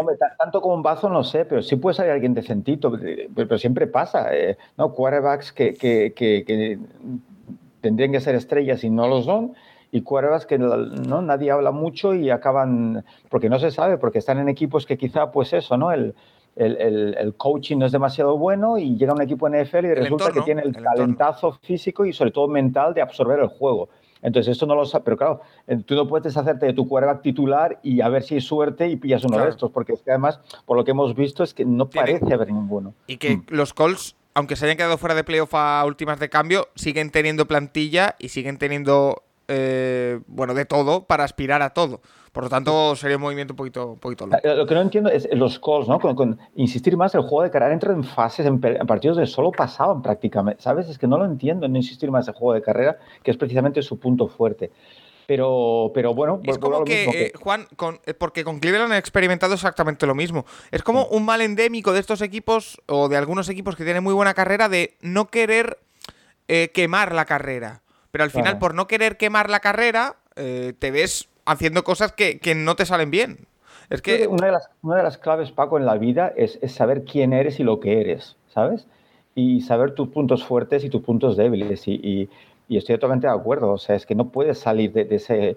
Eh, ¿no? Yo Eh, también, pues también pues, entiendo, Juan, que como entrenador, en este caso lo que pretendes es, oye, he corrido, me lo invento, ¿eh? 20 veces, entiendo que Mm. ahora la defensa estará mucho más cerrada y habrá más espacio para el pase. O al revés, quiero abrir espacio para la carrera, voy a lanzar un par de pases para que la defensa se abra. Claro, entiendo que puede ir por aquí, hay- pero... Claro, claro, eso se llama play action. play action, ¿sabes? Eh, Si te engaño el running back y te la coloco, ¿sabes? En el uno contra uno al exterior porque sale un safety profundo. ¿eh? Eh, no, no sé, no sé, Paco, pero. He, he- he visto a varios equipos que han naufragado esta temporada por eso, por no ser eh, conscientes de lo que pueden ser o de lo que mejor se les da o parece que se les da. Así que Sí, los equipos encuentran diferentes maneras de naufragar, ¿no? Otros Sí, jugándose cuartos sí. y dos en su campo continuamente, por ejemplo, ¿no? Oye, eh, hay, ta- Íñigo- hay talentos diferentes para todo. Íñigo de Diego nos dice, buenas Juan, sobre el rendimiento de Dak Prescott, ¿a qué se debe esa diferencia de rendimiento contra Arizona en comparación con otros partidos como Eagles o Washington Football Team? ¿Puede influir la lesión en el hombro o el play calling de Kellen Moore con el juego de carrera? ¿Por qué no le dejan lanzar más? más?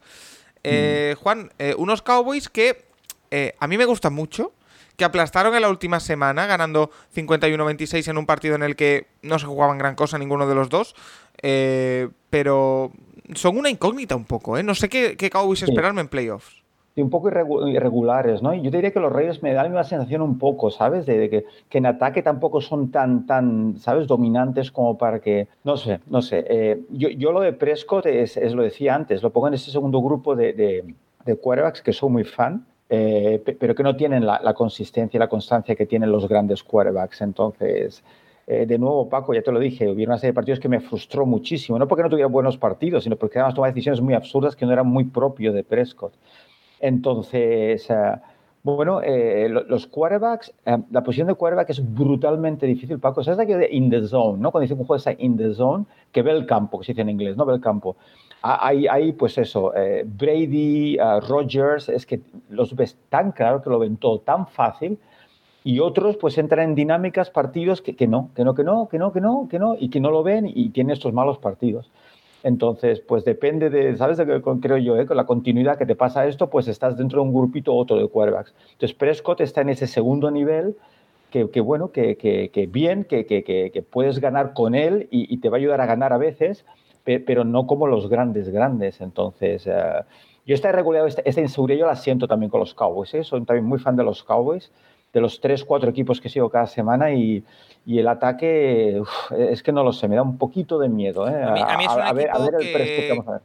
A mí me apetece ver una Super Bowl entre Cowboys y Bengals, ya lo he dicho, me apetece bastante.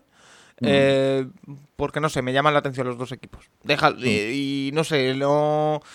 Es un ataque que eh, genera dudas por su irregularidad, pero que cuando está bien es un auténtico espectáculo, así que habrá que, que verlos. Por lo menos están en playoff.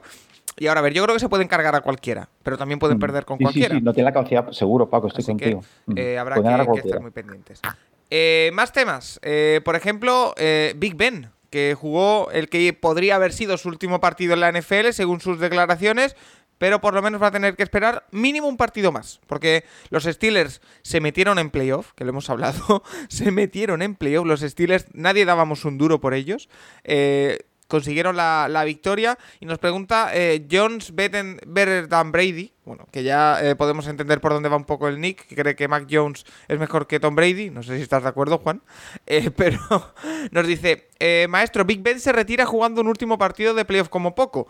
¿No crees que todavía tiene más calidad y más gen competitivo que otros quarterbacks como Prescott o Mayfield? Lo de la calidad no lo compro, porque ya Big Ben es lo que es. Lo del gen competitivo, igual que todos los Steelers, sí te lo compro. Eh, Juan, no sé tú. Sí, el gen sí, por eso lleva tantísimos años jugando. Eh, y Big Ben es que ha sido eso, big, muy big durante muchos años. Pero es que ya lleva dos temporadas que, que es que, no sé, me acuerdo, eh, ¿no? Mi, mi, estimado Bistue que decía, no se ha cuidado en su vida, ¿no? ¿no? Tú ves a Brady, ¿no? Que con sus dietas, que medita, que no sé qué. Y, y, te imaginas a, no sé, me lo imagino yo menos a Big Ben llegando a casa y borrándose a patatas fritas después del partido. ¿no? Pero escúchame, Juan, Entonces, eh, no se ha cuidado y aún así, dos anillos, 18 años en los Steelers. Eh, no, o sea, quiero decir, es no, una locura. Por, por, supuesto, pero ya cuando cumples una cierta edad, es Sí. lo que estamos viendo estas dos últimas tres temporadas, eso me refiero, Paco, ¿sabes? Sí, sí, sí.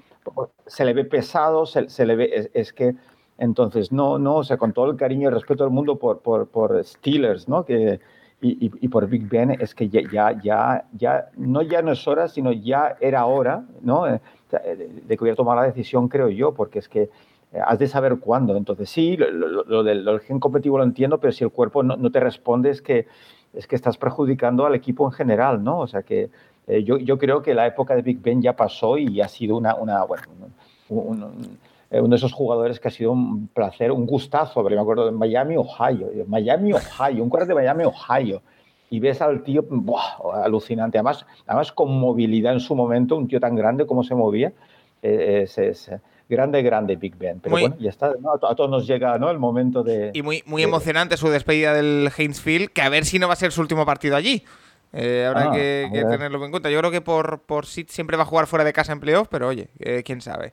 Eh, más cosas, porque nos lanza aquí que NFL Cuba, Juan, un par de nombres que yo te los voy a lanzar así a bola pluma, a ver si te apetece decir algo, si no, tampoco pasa nada. Eh, como posibles candidatos a ser quarterbacks titulares el próximo año en algún equipo, que son Garner Minshew, que jugó el último partido con Filadelfia precisamente en la derrota ante Dallas, y Deshaun Watson, que la noticia esta semana es que parece que los Texans le quieren traspasar antes de que llegue la agencia libre, que es en marzo. Eh, ¿Algo que decir sobre alguno de estos dos nombres? ¿Alguno de los dos Sí. te llama la atención? que a mí, a mí me gustaría tenerlo en mi equipo como segundo quarterback, ¿sabes? Un quarterback que, bueno, que te pueda acabar el partido, pero yo no lo veo como quarterback Y viendo, viendo cómo termina la temporada en muchos equipos en la posición de quarterback, ¿ves que puede tener el hueco en algún sitio como primer quarterback o ya no? Pues, pues quizás sí, pero por, por, la falta de, no por el talento de. ¿Sabes lo que te dije, Paco? que creo, ¿eh? Creo. ¿Y lo de, Y- de Sean Watson? Y de Sean Watson, sí, claro. De Sean Watson, eh, ya sabes también que nunca ha sido uno de mis quarterbacks favoritos, pero, eh, pero el tema es que tiene que solucionar eh, sus temas legales. Entonces, yo no sé si va a ser tan fácil.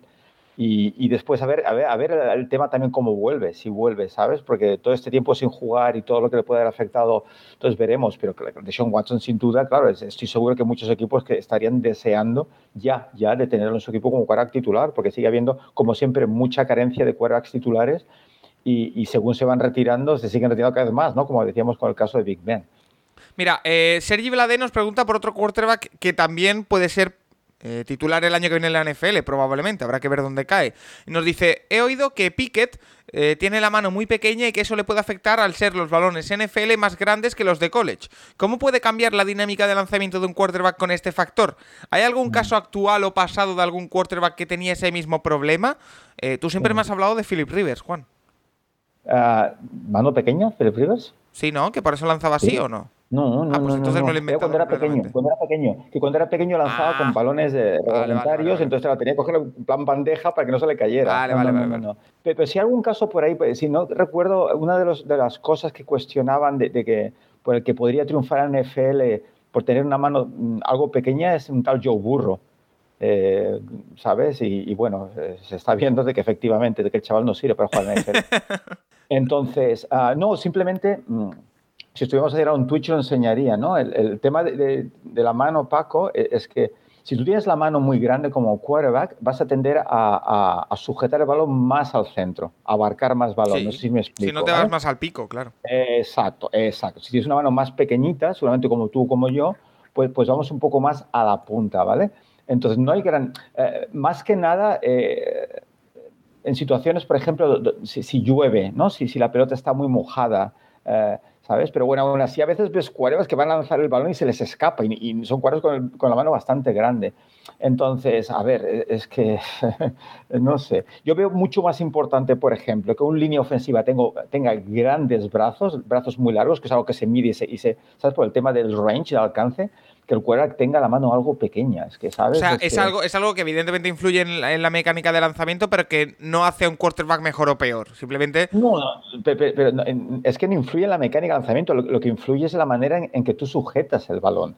Lo que pasa es que sí que es cierto es que cuanto más grande sea, claro, eh, más dominio tienes del balón. Eso sí Claro. es cierto, ¿no? Por eso tú ves a Mahomes como pasa pues, por debajo de las piernas, ¿sabes? O, o a Rodgers, ¿no? Que, que pasa, pero, pero para, para pensar que, que no va a triunfar en NFL por eso es que me parece una barbaridad, vamos. Vale, pues habrá que estar muy pendientes a Pickett, que puede Paco, ser que, que ejemplo, quarterback, perdona, ¿eh? y, y esto me meto en, en algo mucho más, digamos, más consigo más grave, como el quarterback que no tiene un super brazo.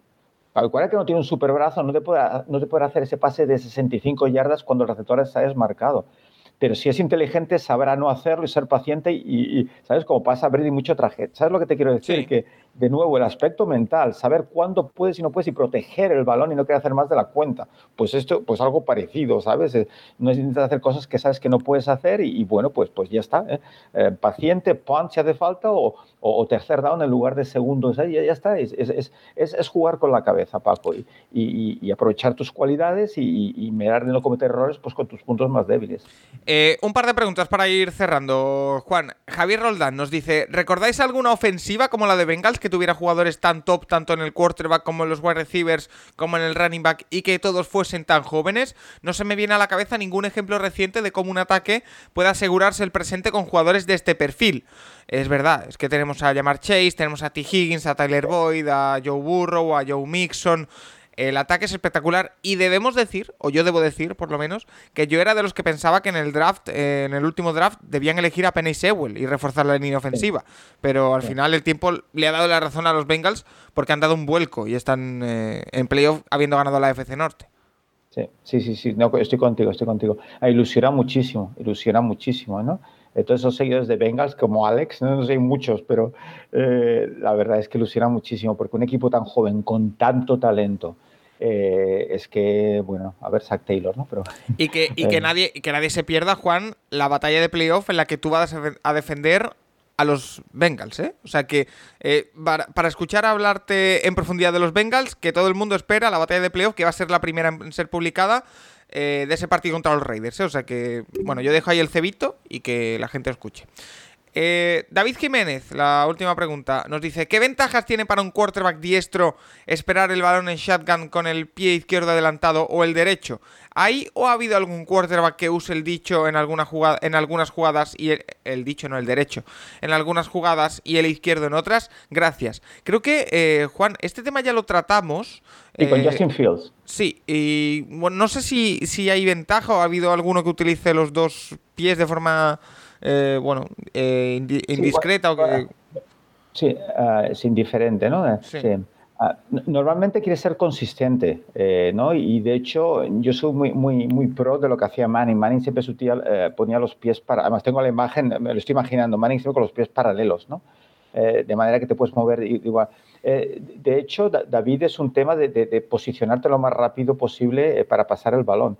Entonces tú piensas, por ejemplo, el típico, ¿no? Recibes el snap y es un screen pass, ¿no? Rápido a la izquierda, ya estás situado porque tienes el, el pie de apoyo, el derecho atrás y el izquierdo delante, ya estás situado, ¿no? Solo tienes que, que girar un poco y ya está. En el caso que, te, tengas que hacer un pequeño drop back, pues eso, ¿no? Pie izquierdo atrás, derecho atrás, ¿no? Pivotas y lanzas. Es un tema de que estés situado ya eh, para lanzar. De hecho, hay muchos quarterbacks, muchísimos quarterbacks que se colocan detrás del center, no debajo del center, para decir, el snap, y si te fijas, los pies no están paralelos, solamente el pie derecho un poco atrás, ¿vale? Ya para posicionarse y facilitar ese drop back. Eh, es un tema de colocarte lo más rápido posible, eso, eso. Por eso Justin Fields, si no recuerdo mal, eh, acostumbraba a poner el pie derecho delante y lo cambió, lo cambió en, en su última temporada en college. O, o, o, en la temporada de Bears, no recuerdo, pero lo cambió. Vale, eh, ¿te queda algo más que quieras comentar? Algo, porque ha sido una semana, como decimos, súper intensa con lo de Big Ben, con los playoffs, con el Black Monday, con el college. ¿Qué, te queda por decir, Juan? Pues nada, simplemente que vienen los playoffs y, llegan esos. Eh, es un poco, ¿no? De la ilusión esta de, de haber, ¿no? De, de, de eh, aquí es donde se ve realmente, creo yo, ¿eh, Paco, los grandísimos jugadores esos jugadores que, que, en ese momento, ¿no? acabando el partido, el partido está igualado, mmm, marcan la diferencia. Y ahí, pues claro, está mi posición, la de quarterback, y, y, y, y ahí donde, donde tienes la, la, fuerza mental, ¿no? Más, y por eso allá... digo que me muy mal a Herbert no ver en este, ¿no? Porque, porque me ha encantado ver lo fuerte mentalmente, ¿no? Y cómo eh, eh, llevó al equipo a, a, la prórroga. Eso es una pena. Juan, eh, más allá de lo obvio, que sería Joe Burrow o Mac Jones, ¿qué es, lo, ¿qué es lo que tienes ganas de ver en, estos, en esta primera semana de playoffs? Pues, por ejemplo, a Bills, a Josh Allen, eh, ¿no? Que, que, que, ya sabes que, que, me ha sorprendido muchísimo, ¿no? Eh, en college es un jugador que, que, después de verlo en college no tenía ningún interés en verlo, ¿no? Sí. el tema de precisión. Y, y, ha mejorado tanto su, Llevan... su precisión al pase y, y, me sembra un tipo tan estupendo. Llevan un par de meses bastante tapados los Bills, ¿eh? Van muy de tapados, ¿eh? Para, o sea, eh, es un equipo en el que hace dos meses los teníamos muy arriba, se nos cayeron un poco porque contra rivales de entidad no conseguían sacar los partidos adelante, pero llevan un par de meses muy tapaditos, ¿eh? Los Bills, cuidado. Puede ser, puede ser, puede ser. Entonces, eh, quería ver esta temporada Josh Allen, si era confirmación, yo creo que sí, que más o menos ha sido, ¿no? El Josh Allen que vimos la temporada pasada. Sí pero ahora vienen los playoffs y, y recuerda que precisamente si, si, algo, entre comillas, nos decepcionó de Josh Allen, no es esa inmadurez en playoffs, ¿no? Tomando malas sí. decisiones, perdiendo, ¿no? perdiendo yardas, ¿no? yéndose hacia atrás, bueno, esas cosas de, de, de fuera muy, muy rookie. Entonces quiero verlo ahora otra vez en la situación de, situación de, de verdad, ¿no? donde, donde los grandes quarterbacks se separan de, del resto de, ¿no? del pack, ¿no? del grupo. Entonces, pues muchas cosas para ver. Si es que es, es un problema, Paco, porque llega, llega el domingo, ya te digo, y no sé qué es. Es un problemón. Me, me, lleva un buen rato sentar a ver qué veo en directo, qué voy a ver en, en, en, condensado y qué voy a ver en highlights, porque es que, es que no doy para más. Entonces es una pena. Pero bueno, es lo que tiene ser de ningún equipo y tan apasionado del deporte y de, y, y de tantos cuervos. Bueno, yo te puedo decir que yo por mi parte, entre condensado y en directo, los veré todos. ¿eh? O sea Muy que bien, ya bien. en playoff no hay ex excusas. Eh, Juan Jiménez, arroba de Qwinner, como siempre, un auténtico placer. Gracias por otra masterclass y que a seguir disfrutando de los eh, playoffs. Claro que sí, vamos a disfrutar ahí, Paco. Y a todos los oyentes, que cerramos aquí el programa. Ha sido una semana muy intensa, una semana que va a seguir en el Capologist porque tenemos ocho o incluso estoy planteándome tener nueve podcasts esta semana porque hay una cosa que, quiero hacer y que quería hacer dentro de este programa, pero con todo lo que ha habido en el Black Monday lo he tenido que sacar. Eh, así que veremos a ver si me lo guardo para, para la semana que viene o no. Eh, así que eh, nada, a seguir disfrutando de los playoffs, de, los podcasts, de todo el contenido que se está generando, que es mucho y muy maravilloso, no solo en el Capology, sino fuera también. Y nada, a disfrutar, que la NFL está quedando. Hasta semana que viene. Should they? I ain't nobody got nothing in my pocket.